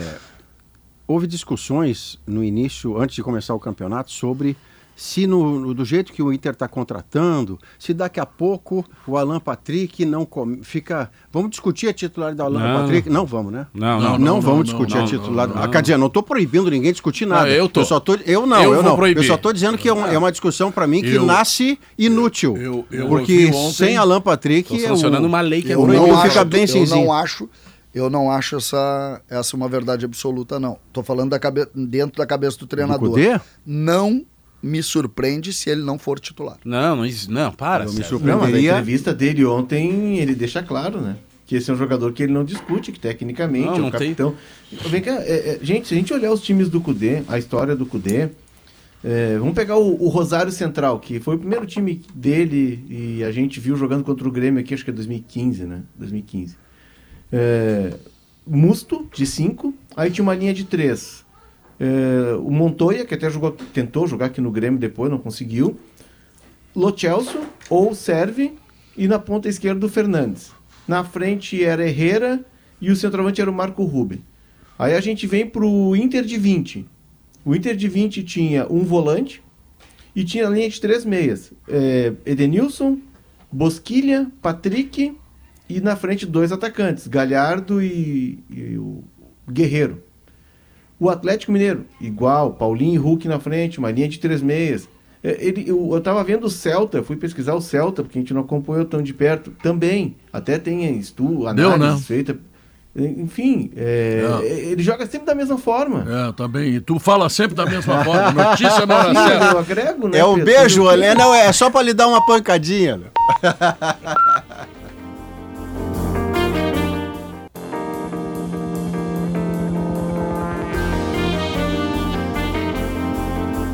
São duas horas, três minutos. CCD, tu que me odeias por alguns dias. Não, só quero, hoje, Pedro. Quero, é só, só hoje, eu sei. Quero te fazer uma pergunta. O que é crocante por fora e macio por dentro? Ah, tem um monte de coisa, né, Pedro? É. Não, mas a mais Seja gostosa, mais específico. A mais gostosa de todas. É o pão Santa Massa. Não, não. Não, não, não vai não, melhorar isso. Não, não melhorou, piorou. É. Eu estou falando, sabe do quê? do que, que você está falando? Filho? O, o... é, que, é, que, o pão Santa Massa ele é, ele é, ele é, é. crocante por fora, tá? E macio por dentro. Macio tá. por dentro. Mas não, não só não, ele. Ele é, ele é. Como é que é? Cremoso. Por... Cremoso. É. Não é macio. Quem é, é quem é crocante por fora e macio por dentro? Queijo. Esse foi, esse foi, esse foi, esse foi meu. Me derrubou. Sabe que há, há, 20, há 20 e poucos anos atrás eu era chamado de pão Santa Massa. Era crocante por fora e macio por dentro. Hoje chama eu, de queijo eu, Santa Clara. Eu quero, quero eu, eu, quero ser chamado de queijo coalho Santa Clara. Me chamem, pelo amor de Deus. É quase unanimidade no churrasco. Eu já achei errado esse texto aqui. É unanimidade, é unanimidade. não é quase. Tiro quase do tá? texto. Tá? Noêmia, tá errado esse teu texto aqui, Noêmia, tá? Tô te corrigindo. Bom. Ninguém resiste ao queijinho. Por isso, nesse verão, o que é crocante por fora mais. é o queijo coalho Santa Clara. Queijo coalho é. Santa Clara. O Santa Massa é cremoso. Cremoso, crocante por fora, cremoso por é. dentro. E, e numa mesma refeição, nada impede o queijo coalho Santa Clara com o pão Santa Massa. Não, não, nada não. Inclusive combina, né? Inclusive combina com o Gabigol. Não, não, no futebol da gaúcha tu bota ainda o, o, o, o salsichão da... Da Borussia, Borussia tá? e a caipirinha da vodka valida. Meu Deus. Cinco fecha vezes destilada. Fecha esse acordo agora. Cinco vezes destilada, imagina. É bom a caipirinha, né? Basta, é bom. O, o Justo aí. Não, não, tá o Jason Lisboa. Vamos ver. Pedro, o que, que tu veio fazer aqui? Vem falar de Inter. O, então o Inter uh, treina agora à tarde e amanhã pela manhã antes da viagem para Ijuí. Né? Ontem uma estreia com vitória, mas não com uma Deixa só, só lembrar que o Adriano Bitelo, que é o meu assador, tá lembrando que no Palheta, sábado, vai ter o queijo coalho Santa Clara. E eu vou lá pegar uma beirada, tá? Eu também. Ótimo. E, acho que não vou pagar, tem mais essa ainda. Queijo é coalho Santa Clara, a sua santidade do churrasco. O que, que, tu acha? Ah, não, não fala mais. melhor não, melhor não. Melhor não, melhor não improvisar. Chega, né? Acho que chega. vamos, tentar não, vamos tentar não improvisar. Ah, bom. O, o, o, Eduardo Cudê, ontem, depois do jogo, ele deu alguns indícios daquilo que ele projeta para essa partida de quarta-feira contra o São Luís em Ijuí.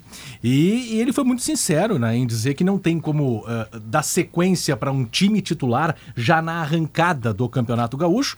E ele tratou as cinco, seis primeiras rodadas como rodadas uh, preparatórias, experimentais, assim, experimentais para o campeonato como um todo. Então, uh, ontem ele colocou em campo o que ele tinha de melhor para a partida contra o Avenida e a tendência para quarta-feira é de que ele não utilize a força máxima disponível neste momento, porque a gente tem que lembrar que ele não conta com o Maurício na seleção, ele não conta com o Alan Patrick e o mercado que estão suspensos.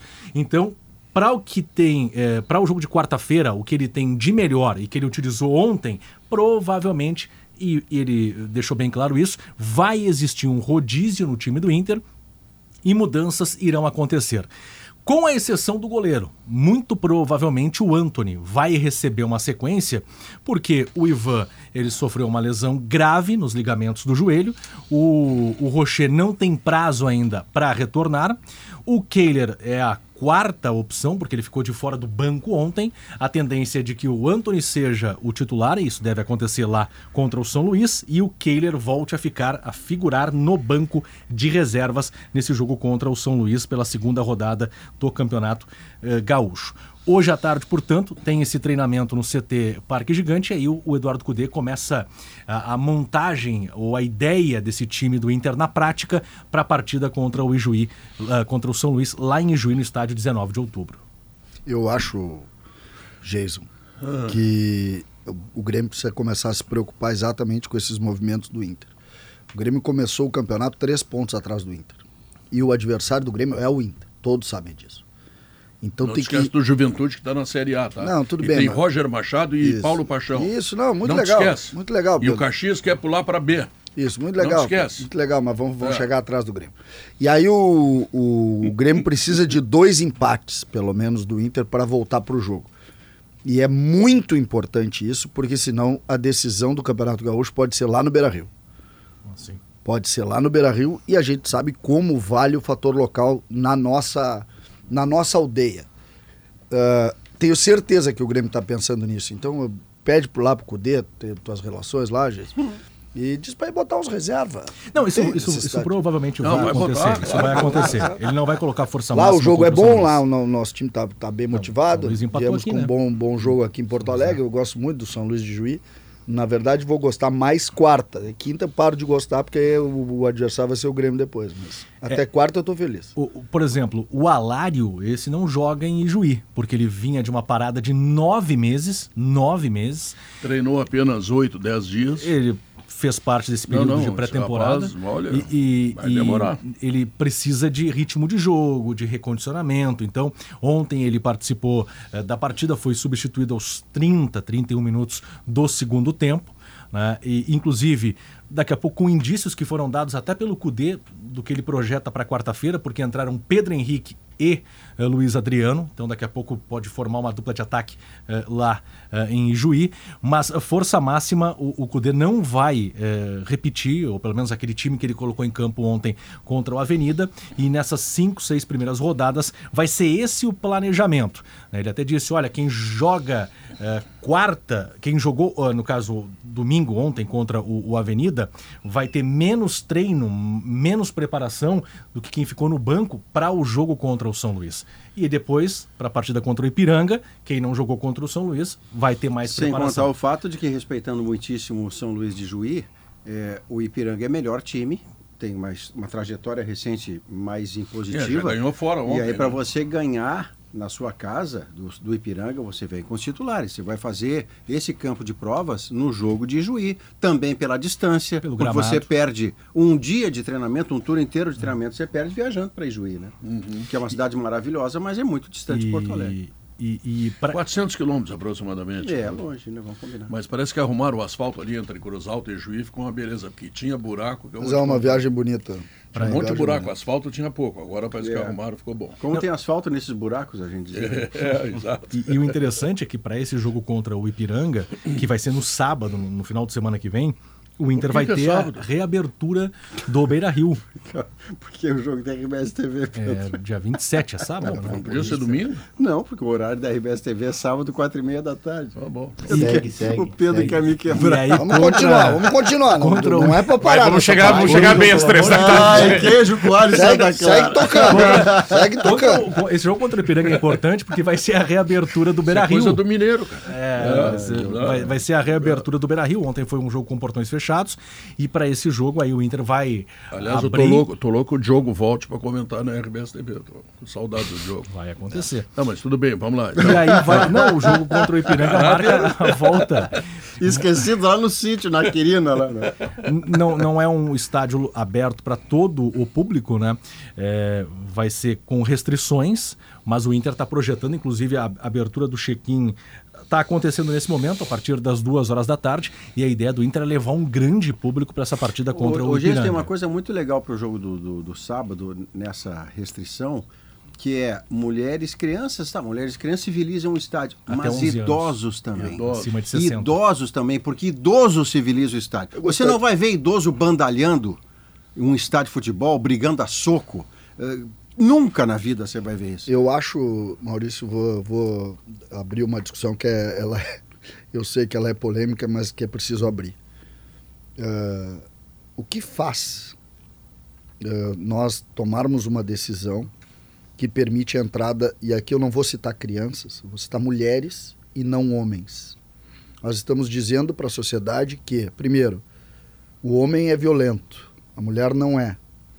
Depois, nós estamos criando uma relação de inferioridade ou de uh, diferença em um momento em que a sociedade quer dizer que todos são iguais. Não foi o que a gente fez. O que a gente disse através do exemplo da decisão é que homens e mulheres são diferentes e as mulheres têm um perfil diferente do homem do ponto de vista da mas violência. No futebol, é, mas aí não as é mulheres opinião, é acalmam né? os exaltadinhos. É, mas ao é mesmo fato, né? tempo, Pedro, ao mesmo tempo em que a sociedade briga por igualdade, não, por igualdade. É que nesse ponto, aí, aí eu não vou nem me tratar. Não é uma questão de se tratar, às vezes tenho certeza que também você não vai entender como, como um contraponto. Claro. Você se vou entregar a cabeça do céu. Pelo amor de Deus, não é isso. Não, Mas nesse aspecto não é nem opinião. O fato é que a mulher civiliza o estádio. Você não tem um registro de mulher puxando briga no estádio. É. Das coisas todas que acontecem em estádio. E como ela ainda vai com criança, ou seja, o seu instinto maternal está colocado junto, não há a menor possibilidade de que isso dê errado. Então, embora de fato na ideia da não discriminação parece, ah, vamos ser condescendentes com as mulheres, não é isso. É que a mulher de fato no estádio de futebol se comporta de um jeito muito melhor do que parte dos homens que também vão ao estádio. Só por isso. Mas de resto, a ideia central eu concordo Boa lembrança, você. parte dos homens, né? Parte, Porque não todos, senão a gente vai também demonizar que... 99% tem comportamento se for homem, civilizado. Tá, tem que quebrar... É. Tipo, não, pelo amor de Deus, não se trata disso. É que nós não temos o registro, e aí não é opinião, é fato, da mulher iniciando uma briga, da mulher sendo a líder de, de uma briga generalizada, e se ela ainda está com criança junto, o estádio estará civilizado. O, o futebol, eu, eu destaco isso porque o futebol ele é tão machista ainda que ele, que ele normaliza essa relação de uma maneira uh, a separar homem e mulher. Eu, eu acho que a punição, a punição, ela é referente a um processo e ela não pode ser referente a um sexo. Então é, é, é, apenas uma avaliação. O Inter abre o estádio, ah, porque se. Eu concordo, eu concordo que as mulheres não aparecem tanto brigando, mas eu acho que é maior. É só não, essa. Elas não aparecem brigando. É, eu acho que, ela, que, a, que essa discussão é maior, entendeu? É ela é precisa ser se maior. Se eu bem entendi, você está dizendo, e aí eu, eu iria com você na assinatura, que é assim, ou bem é punição e o estádio fica fechado. Como ontem. Como ontem. Ou você não fica fazendo meia decisão. Mas em havendo a liberação do estádio, está sendo liberado para quem com absoluta certeza não vai reproduzir aquela fiasqueira ridícula que houve entre Inter e Caxias do ano passado. Esse me parece ser o sentido, e não é aqui, né, César? O Brasil ah. faz isso, outros Não, eu quero deixar claro aqui, não tem nenhum, não é nenhuma relação contra as mulheres, por favor. Não, eu só estou claro, dizendo, eu só estou dizendo claro. que é, é, no momento em que a sociedade grita por igualdade, em muitos aspectos, o, a decisão é uma, é uma decisão desigual. É um bom debate, é um bom debate. Mas deixa eu dizer, ontem estava fechado o estádio, nem pastel tinha para comer.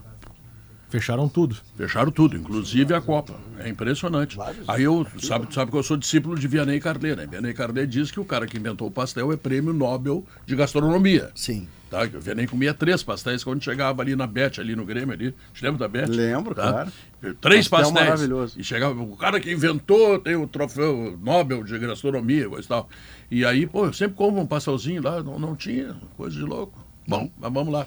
Bom, para sábado vai ter, Pedro. Para sábado, sábado, vai ter. Vai ter. Mas nesse meio Garante, de caminho falou com, vai, com ter, vai ter, vai ter, vai ter, No meio uh, do caminho tem esse jogo contra o, o, São Luís e como eu disse hoje à tarde tem a definição, o início da definição para o jogo uh, da quarta-feira e tem uma situação um tanto quanto interessante porque se aplicar de fato o rodízio nos seus jogadores, o que que o Eduardo Cudê vai fazer com a lateral esquerda? Porque o Inter busca um lateral esquerdo no mercado e tem o René o Tauan voltou sem condições é, para participar da, da tá pré-temporada. Né? Exatamente. Vai, vai, vai o Depena.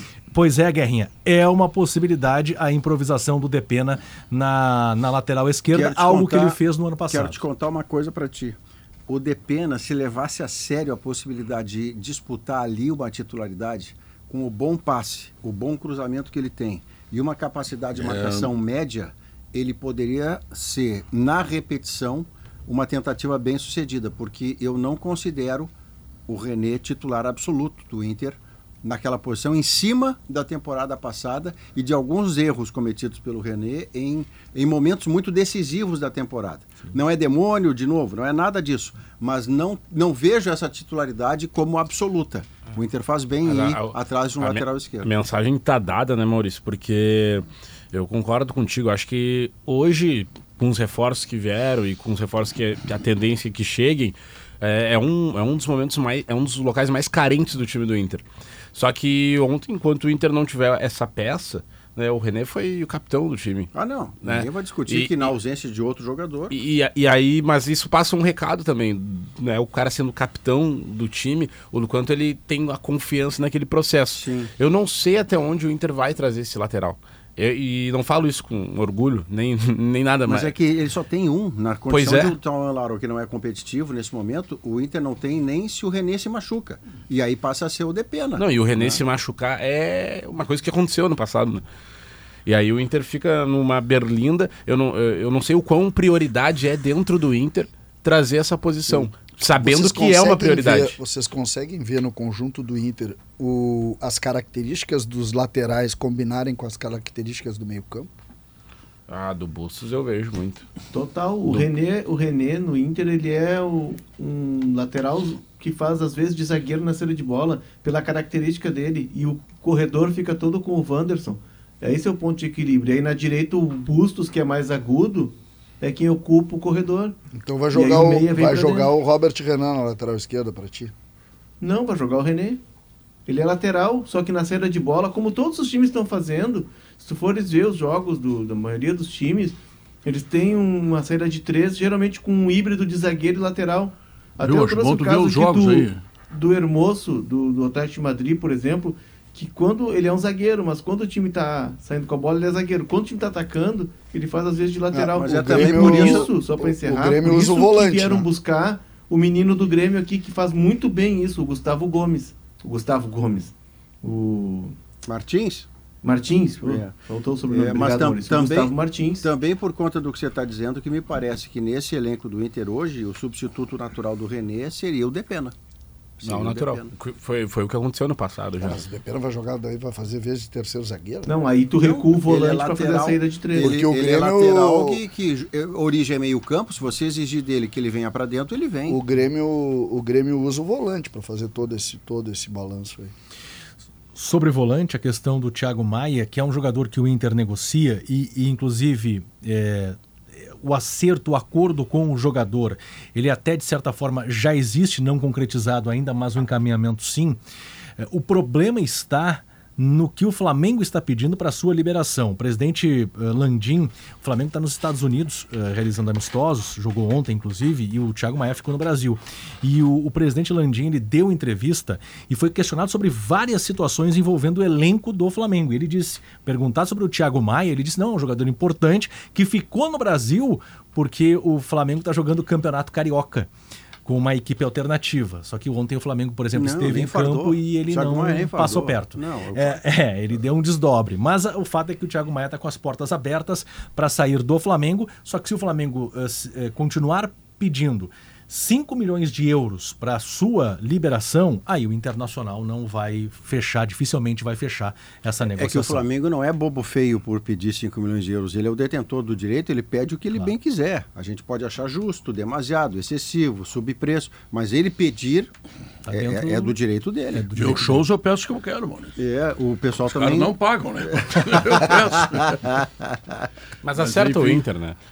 Assim, acerta o, o quê? O Inter só acerta, né, Vini? O Inter não. Quantos erros o Inter cometeu nos últimos três Pô, anos gente, que não ganhou, nem a, parou em A gente falou, falou. Oh, carrinho antes dois, ah, tá Não, não, mas agora ele vai tomar aquele, tá aquele lençolzinho do carrinho. Contra veneno. É, porque a gente falou, falou, falou, falou que o Inter não erra nada, queria ver a bola rolando, final de semana o Grêmio perdeu, o Inter ganhou.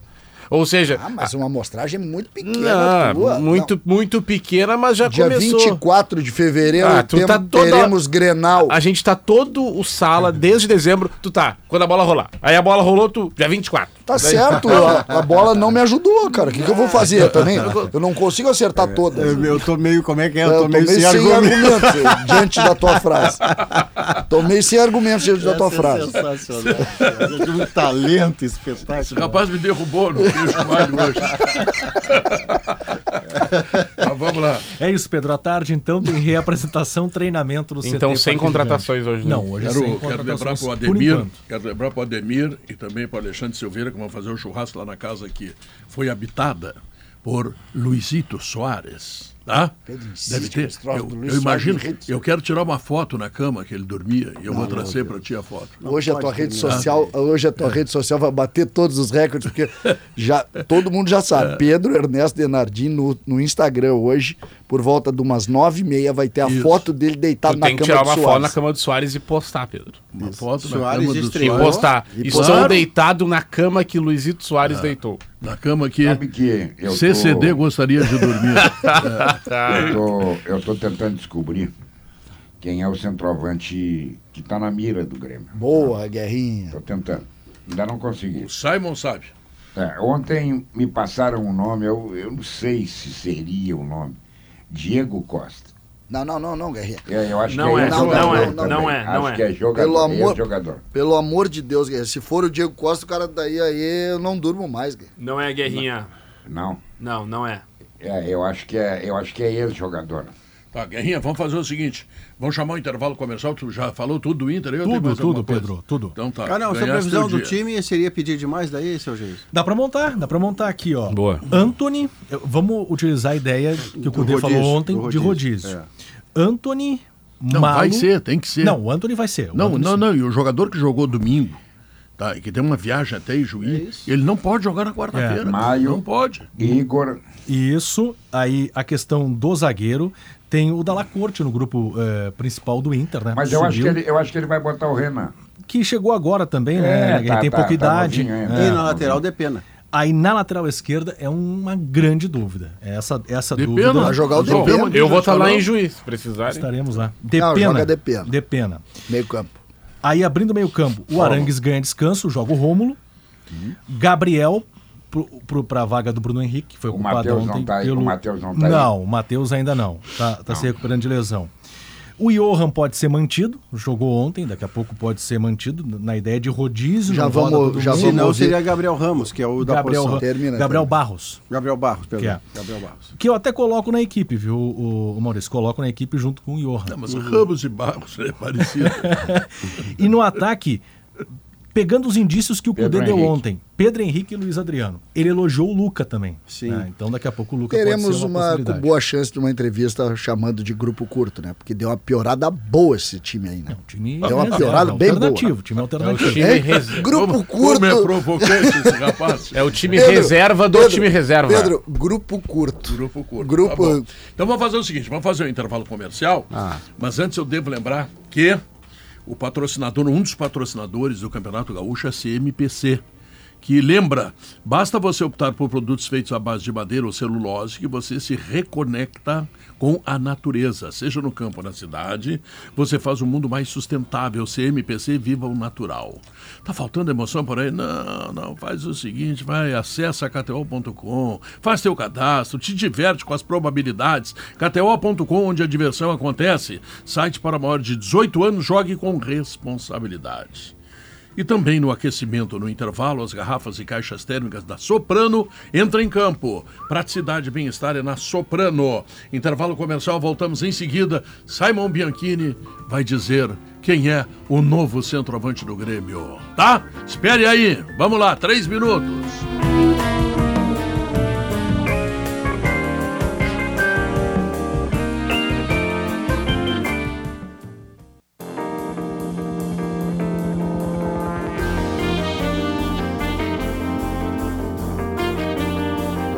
De volta, duas horas 30 minutos. Você sabia que durante o Solar Z Summit 2023 em Fortaleza, a Schwalm foi premiada na categoria de melhor pós-venda do Brasil e da região sul? Então já sabe, né? Pensou em energia solar, pensou Schwalm.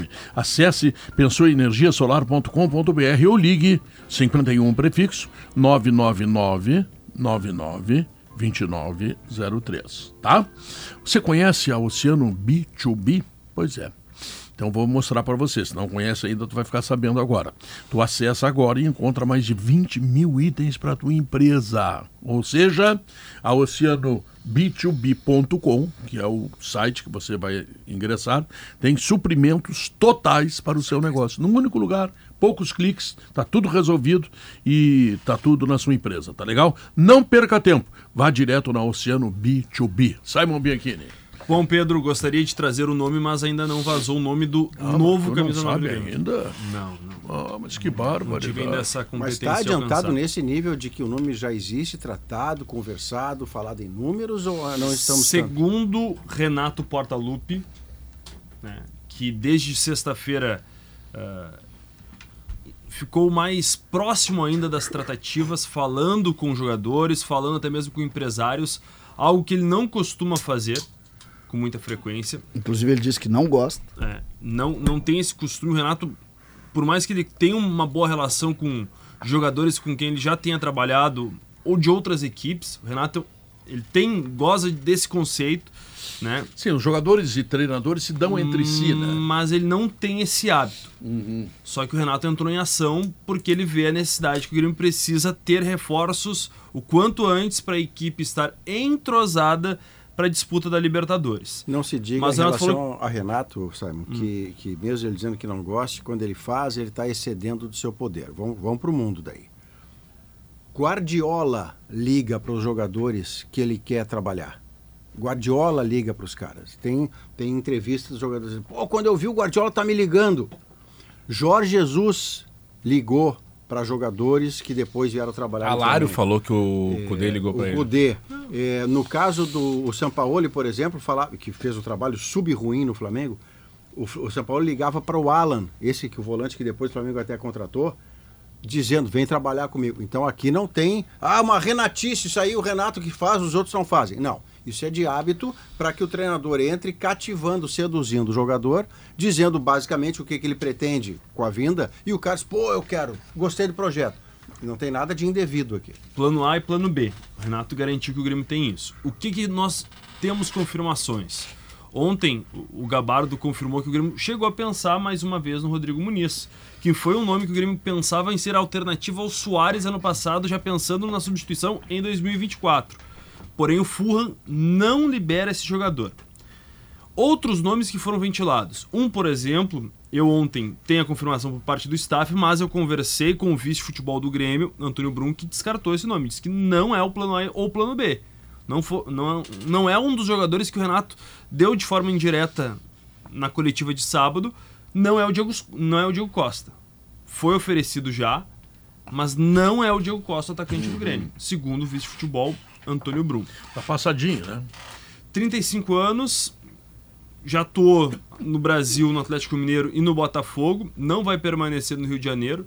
Ele até foi buscado muito na ideia de substituição imediata o ao, Tiquinho, ao Tiquinho, que teve uma lesão relativamente longa. É, e volta sendo reserva depois, mas vai não conseguiu. o treinador. É, então, Diego Costa, o Grêmio tem uma leitura desde o ano passado, quando ele já tinha sido oferecido, que não é um jogador para essa função, para o seu grupo. O Grêmio tem hoje um valor considerável para buscar reforços. O Renato falou de três a quatro posições. Pois bem, quais são essas posições? Dois atacantes, um centroavante e mais um ponta. Uhum. O Grêmio quer mais um lateral esquerdo. A informação que eu tenho é que o Grêmio não desistiu do Felipe Jonathan, por exemplo. Ele até falou isso sábado, que teve a proposta do Fortaleza, teve a proposta do, do, do Grêmio, mas o Santos não o liberou ainda. E o Grêmio avalia se vai tentar mais uma vez esse jogador mas o Grêmio não tem um acerto ainda com o Santos. O Felipe Jonathan aceita e, e vê com bons olhos. É um jogador relativamente jovem, ele surgiu muito cedo no Ceará. Ele tem 25, vai fazer agora 26 anos. É e... bom jogador, só que tá um ano parado, né? Já jogou sábado, tá? O Santos jogou hum. e ele hum. foi titular. Então é um jogador que está plenamente recuperado. E o Grêmio entende que o Cuiabano enfrenta lesões, tem, tem interesse do exterior, o Reinaldo precisa de um jogador para disputar a posição com ele, até para aumentar a competitividade da lateral esquerda. É isso que o Grêmio está imaginando para o setor. E o Grêmio avalia, por exemplo, mais um volante e mais um zagueiro. Aí nós falamos de quatro, cinco nomes. aquele volante que o Maurício Eu, não gosta. E pro espaço, o Grêmio tem 3 milhões de reais, mais de 3 milhões de reais na folha para investir. O problema é ter dinheiro e recurso para pagar os direitos econômicos, Léo. É, o Grêmio até tá, tá guardando dinheiro para investir no centroavante, né? E o Renato disse que precisa ser alguém que chegue chegando. Por isso que, embora seja um bom nome, o Rodrigo Muniz não se encaixa nesse perfil. E o nome, né, Léo? O Renato frisou. Vai agradar a torcida é. e a imprensa. É, o nome, o nome afirmado, né? Mas, assim, um extrema pela direita, no sábado até a gente trabalhava com essa ideia, porque o Grêmio não tem esse jogador pela direita, né? O Grêmio quer mais um atacante. Foi o Galdino e depois entrou o Bessosi. Ah, entrou o Natan, né? Natan e depois o Natan foi adiantado como ele vinha jogando sub-20 antes de ascender ao profissional no passado. Sim, entrou, entrou o Natan, mas depois o Bessosi foi para a direita, o Natan virou centroavante. Uhum. É, um nome para extrema direita, um jogador mais para ser uma alternativa ali, não, não é pensado? É pensado sim. O presidente Alberto Guerra, na confraria do Pedro Ernesto, há 10 dias, ele revelou que o Grêmio quer dois atacantes. O Grêmio busca um camisa 9 e mais um ponta, porque a ideia do Grêmio era ter Soteudo e Ferreira para esse ano que o Grêmio imagina e o Renato quer jogar com dois pontas. Tirando o Soteudo, que fez uma boa estreia na, na visão do próprio Renato e de muita gente que avaliou o jogo, o, o Grêmio tem hoje quais outros atletas para as pontas? Galdino, que foi comprado, está na primeira grande oportunidade da carreira dele num grande clube. O Natan Fernandes, que é uma aposta. O Renato gosta de lapidar, soltando aos poucos o jogador. Ele perdeu, por exemplo, um gol na cara do goleiro quando tentou driblar e depois tentou cavar o pênalti. Tem o Bessosi que ainda não se afirmou. E o Jonathan não, tem Robert. quantos que perde gol que o Renato não tira do time. E tem o Jonathan Robert, que é um jogador que o Grêmio aposta Mas muito. Esse jogador é ponteiro? Ele é ponta, ele joga de ponta e também pode jogar centralizado como meia ah, atrás do atacante. Ele, pois é, ele é mais ponta. Jogar, eu vi ele jogar esquerda. Mas eu, ele, ele, eu vi ele jogar como meia e gostei muito. Aí ele machucou Robert. outra vez. É, é ele é. Da, então, eu acho que, é um bom jogador. Que é uma avaliação positiva do Jonathan Robert, hum. Denis Abraão. Rasgou elogios. E o Grêmio lamenta que ele teve duas cirurgias Duas, ligamentares. É. Desde 2022 ele não joga praticamente. É e ele teve algumas consultas e o Grêmio disse o seguinte: o Renato disse para ele, ó, permanece, eu quero te olhar na pré-temporada, ver se está plenamente recuperado e te testar no galchão. E o contrato é, dele vai até o final do ano para ah, verificar. Eu, eu queria... O do Jonathan é, é, a lesão de ligamento cruzado, né? Ele, ele lesiona, recupera e num treino, né? Não, não, no jogo, num, jogo, num jogo, num jogo do, da Série B. Contra o Sampaio isso, Correia. Na volta dele, a primeira partida depois primeira partida dele. Isso mas é muito azar, né? Muito é azar. muito azar. E, mas ele, ele é um extrema pela direita. Ele foi muito usado no Grêmio jogando pela direita sendo um meia, né? Um meia que vem para dentro. É, mas ele na base ele era um, ele era um, um promissor jogador da esquerda para dentro, assim de pé é, direito. ele é um jogador de meio, não, não, espere dele linha de fundo, que não é o que ele não, faz. Não. Ele, ele dribla para armar, Sim. ele dribla para dar um passe e assistência, hum. mas não como um ponta, como um jogador de característica de meio campo. E antes da lesão, porque lesões desse tamanho, você fica sempre torcendo para que o jogador recupere 100%, mas elas são muito limitantes, é muito tempo de recuperação. É, imagina, mas antes da tem, lesão, eu gostava muito do praticamente, Ele tem praticamente dois, dois anos, anos, sem jogar anos. por conta de duas lesões iguais. Não, dois eu, anos, exatamente, é. porque ele teve um jogo. A primeira lesão dele foi em janeiro de 22 para a Série B. Aquela reta final, ele é titular do Grêmio quando o Grêmio cai em 2021. É, fez gol. Fez gol no meio campo contra o São Paulo, São Paulo, tudo titular uh, contra o Corinthians é. na Neoquímica São dois Arena. anos, Maurício, é muita coisa. É, e daí, eu... só que essa lesão, o tempo, qualquer departamento médico coloca seis meses sem o jogador ir, ir pro gramado, no máximo uma corridinha, uma caminhada. Ah, então, dá um é, ano, é, um ano. E essa é. última lesão foi em outubro de 22. Então, um ano e três meses é. praticamente, é, é muito tempo. Eu, eu tenho uma pergunta. O Grêmio, eh, através dos, dos, das palavras oficiais, o Grêmio admitia a contratação de um jogador.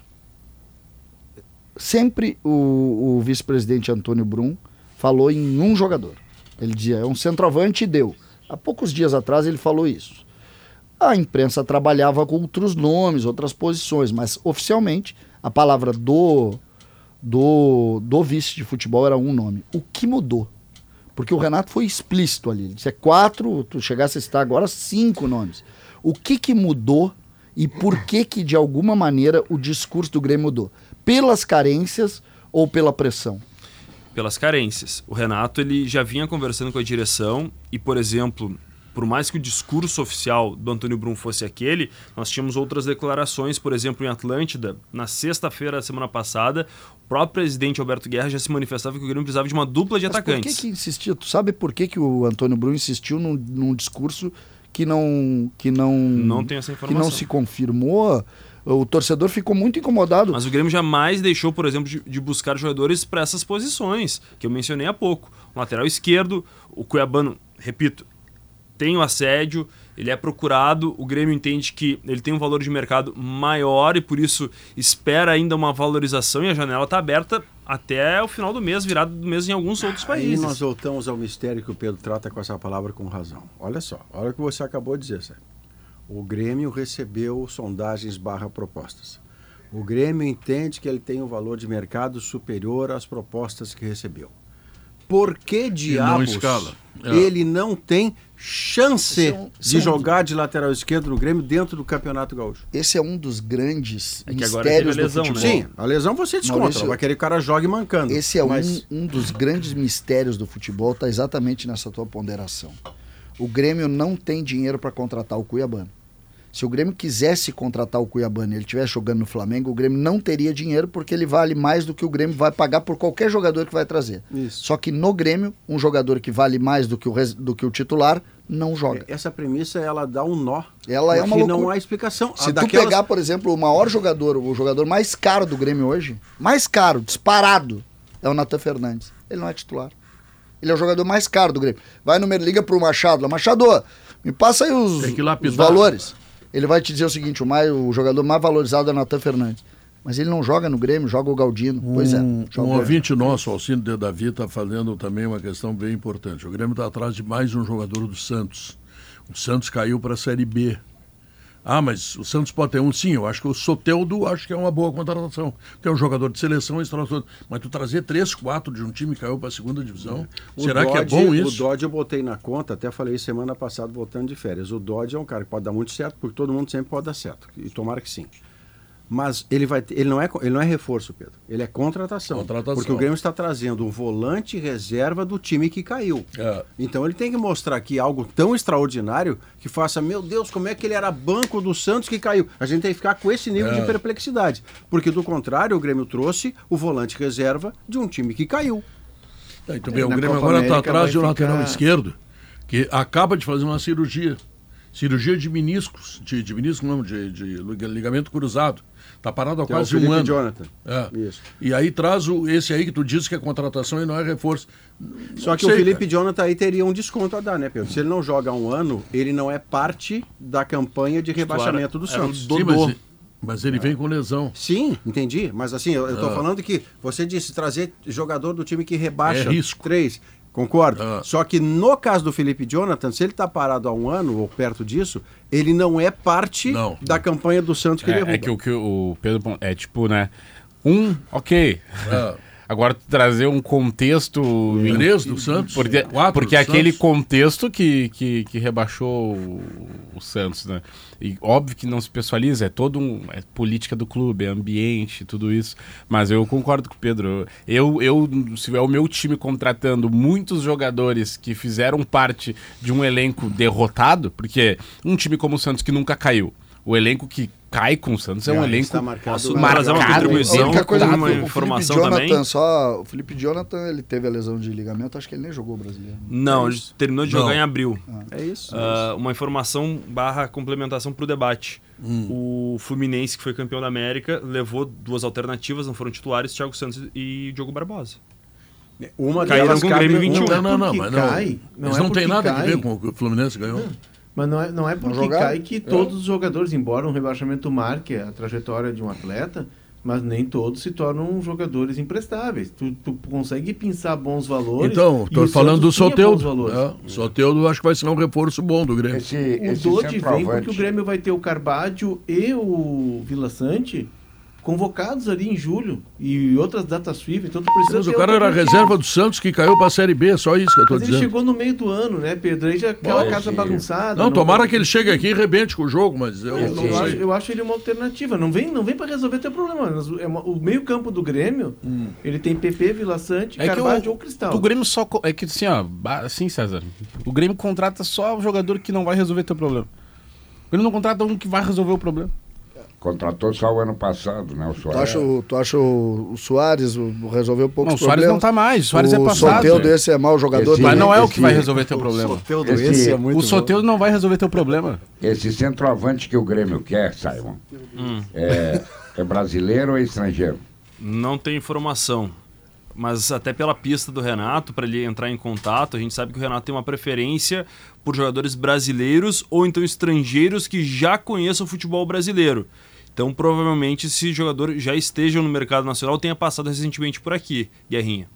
Mas, ô, Simon, no sábado, depois do. Quando o Renato, depois da entrevista do Renato, a gente estava no ar, eu, César, e aí o WhatsApp da gente e, e, caixa de mensagem de Instagram começa a pipocar. E eu até estou procurando aqui o ouvinte que mandou, eu peço desculpa que eu não estou achando aqui nas mensagens. Mas ele sugeriu um nome que a gente não lembrava.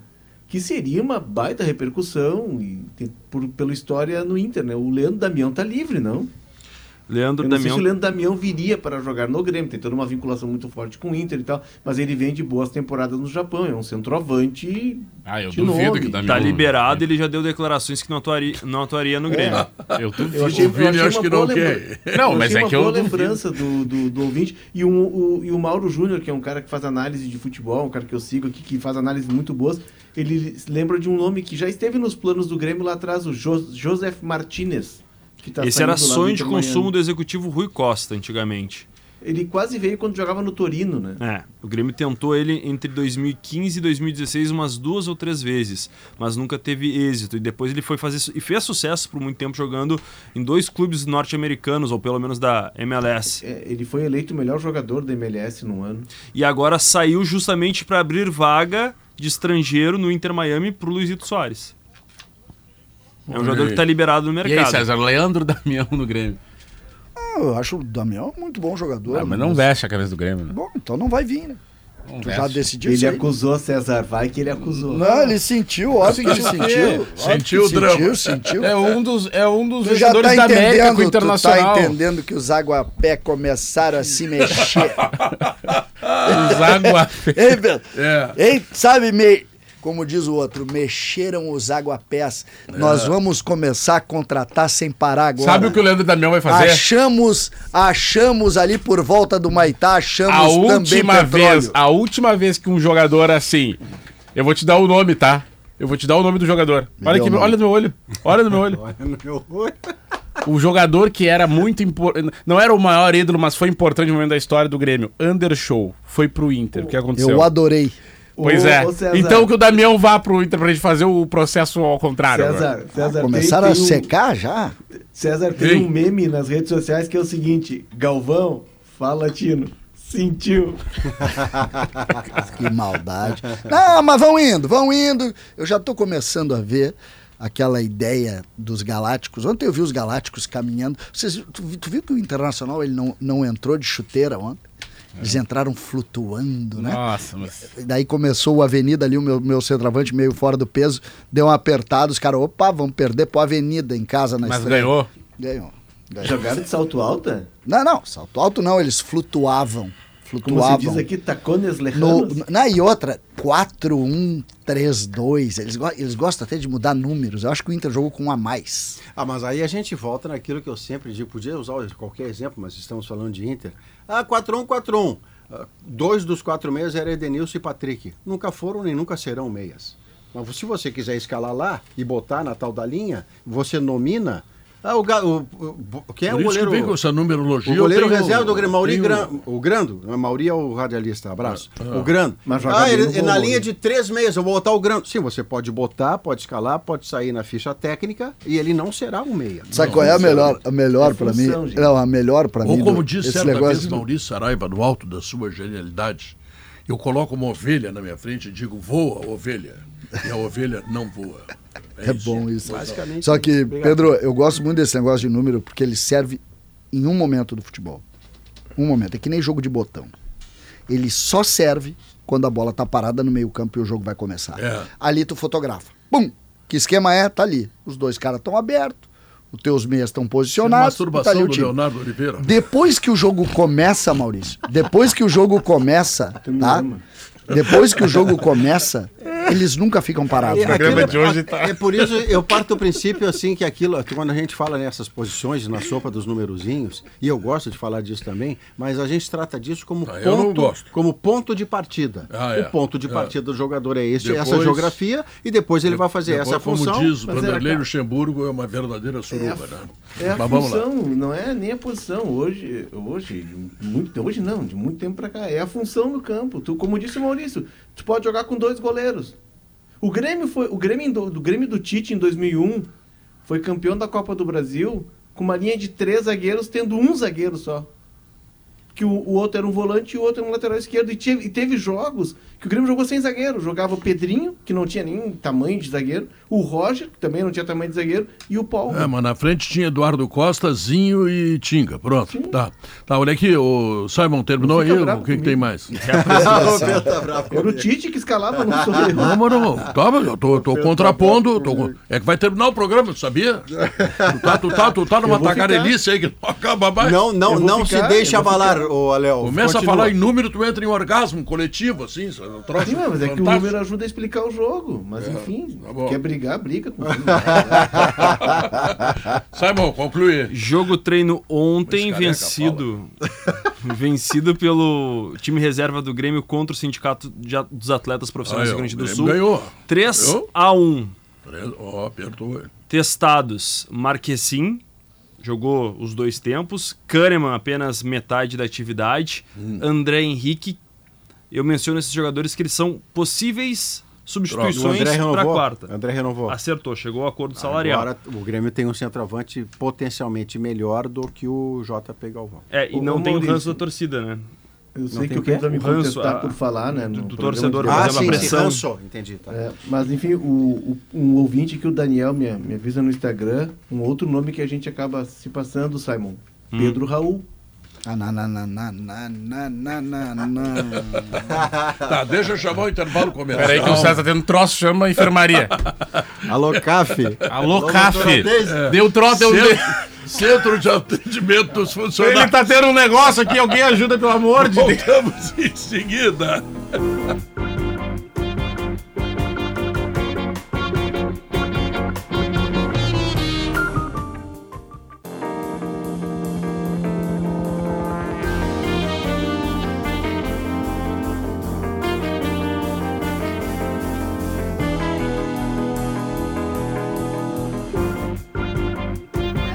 São 2 horas e 56 minutos. Resultado final da pesquisa interativa. A partir da lesão de Ivan, o Inter deve permanecer com Kehler. Vamos lá. YouTube, sim, 56%. Não, 29%.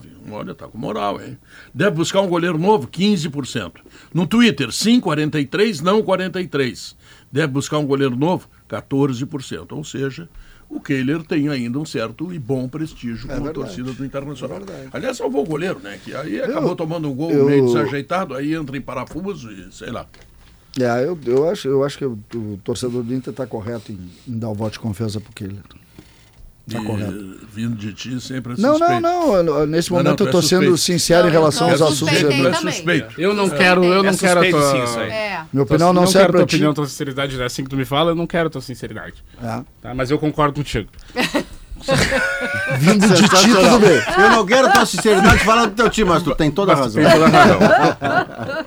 Então tá, aquele mais o que, que nos traz no Gaúcha? Mois. Olha, Pedro, eu, quem imaginaria que a gente estaria uma semana depois, uma semana depois, falando que ainda tem gente Amanhã sem eu vou trazer bolo de aniversário aqui. É inacreditável, né? Inacreditável. Claro que eu vou, eu vou trazer lamentando, que é uma brincadeira que eu estou fazendo, em cima de uma tragédia que nós tragédia. estamos vivendo aqui no Rio Grande do Sul. Micate, uma semana sem luz nos dias de hoje. Idade média, né, Pedro? Né? Quantidade, é. quantidade, o tamanho Idade do prejuízo. Média. Se tu pegar uma cidade como Porto Alegre, se tu pensar só em alimentação que foi fora, isso. É. Imagina o tamanho do prejuízo que isso rep representa. Não, e a gente pegar casos de uh, uma escola na periferia de Porto Alegre, onde as crianças em condição de muita vulnerabilidade, né, famílias de classe muito baixa, às vezes a única refeição que fazem é ali na escola, é, é ali no centro social e de repente não tem água, é. não tem luz.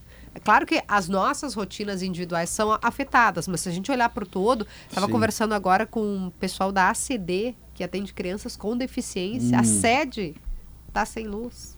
Então, Meu como é que Deus. o atendimento, essas crianças, o único tipo, o, o único momento que tem de fazer alguma atividade, de resgate, de desenvolvimento, também afetado por conta de um não olhar Sim. especializado para esses pontos.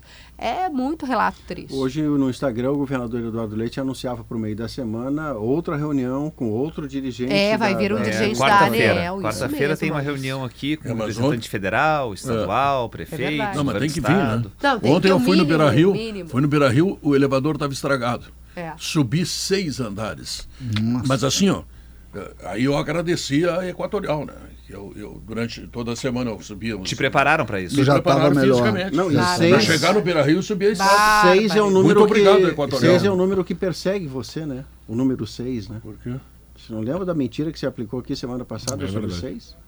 Mentira. Não, é melhor não deixa, deixa, deixa assim. Com 18 anos, com 18 anos. Não lembro, melhor não. 18 anos o Pedro falou Era só para encerrar, era só para Por isso, senhoras e senhores, deu pra bola.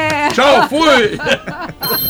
Sala de Redação. Debates esportivos. Parceria Gimo, Zafari e Bourbon. Frigelar. Grupo IESA. Soprano. Santa Clara. CMPC. KTO.com. Schwalm Solar. E Oceano B2B.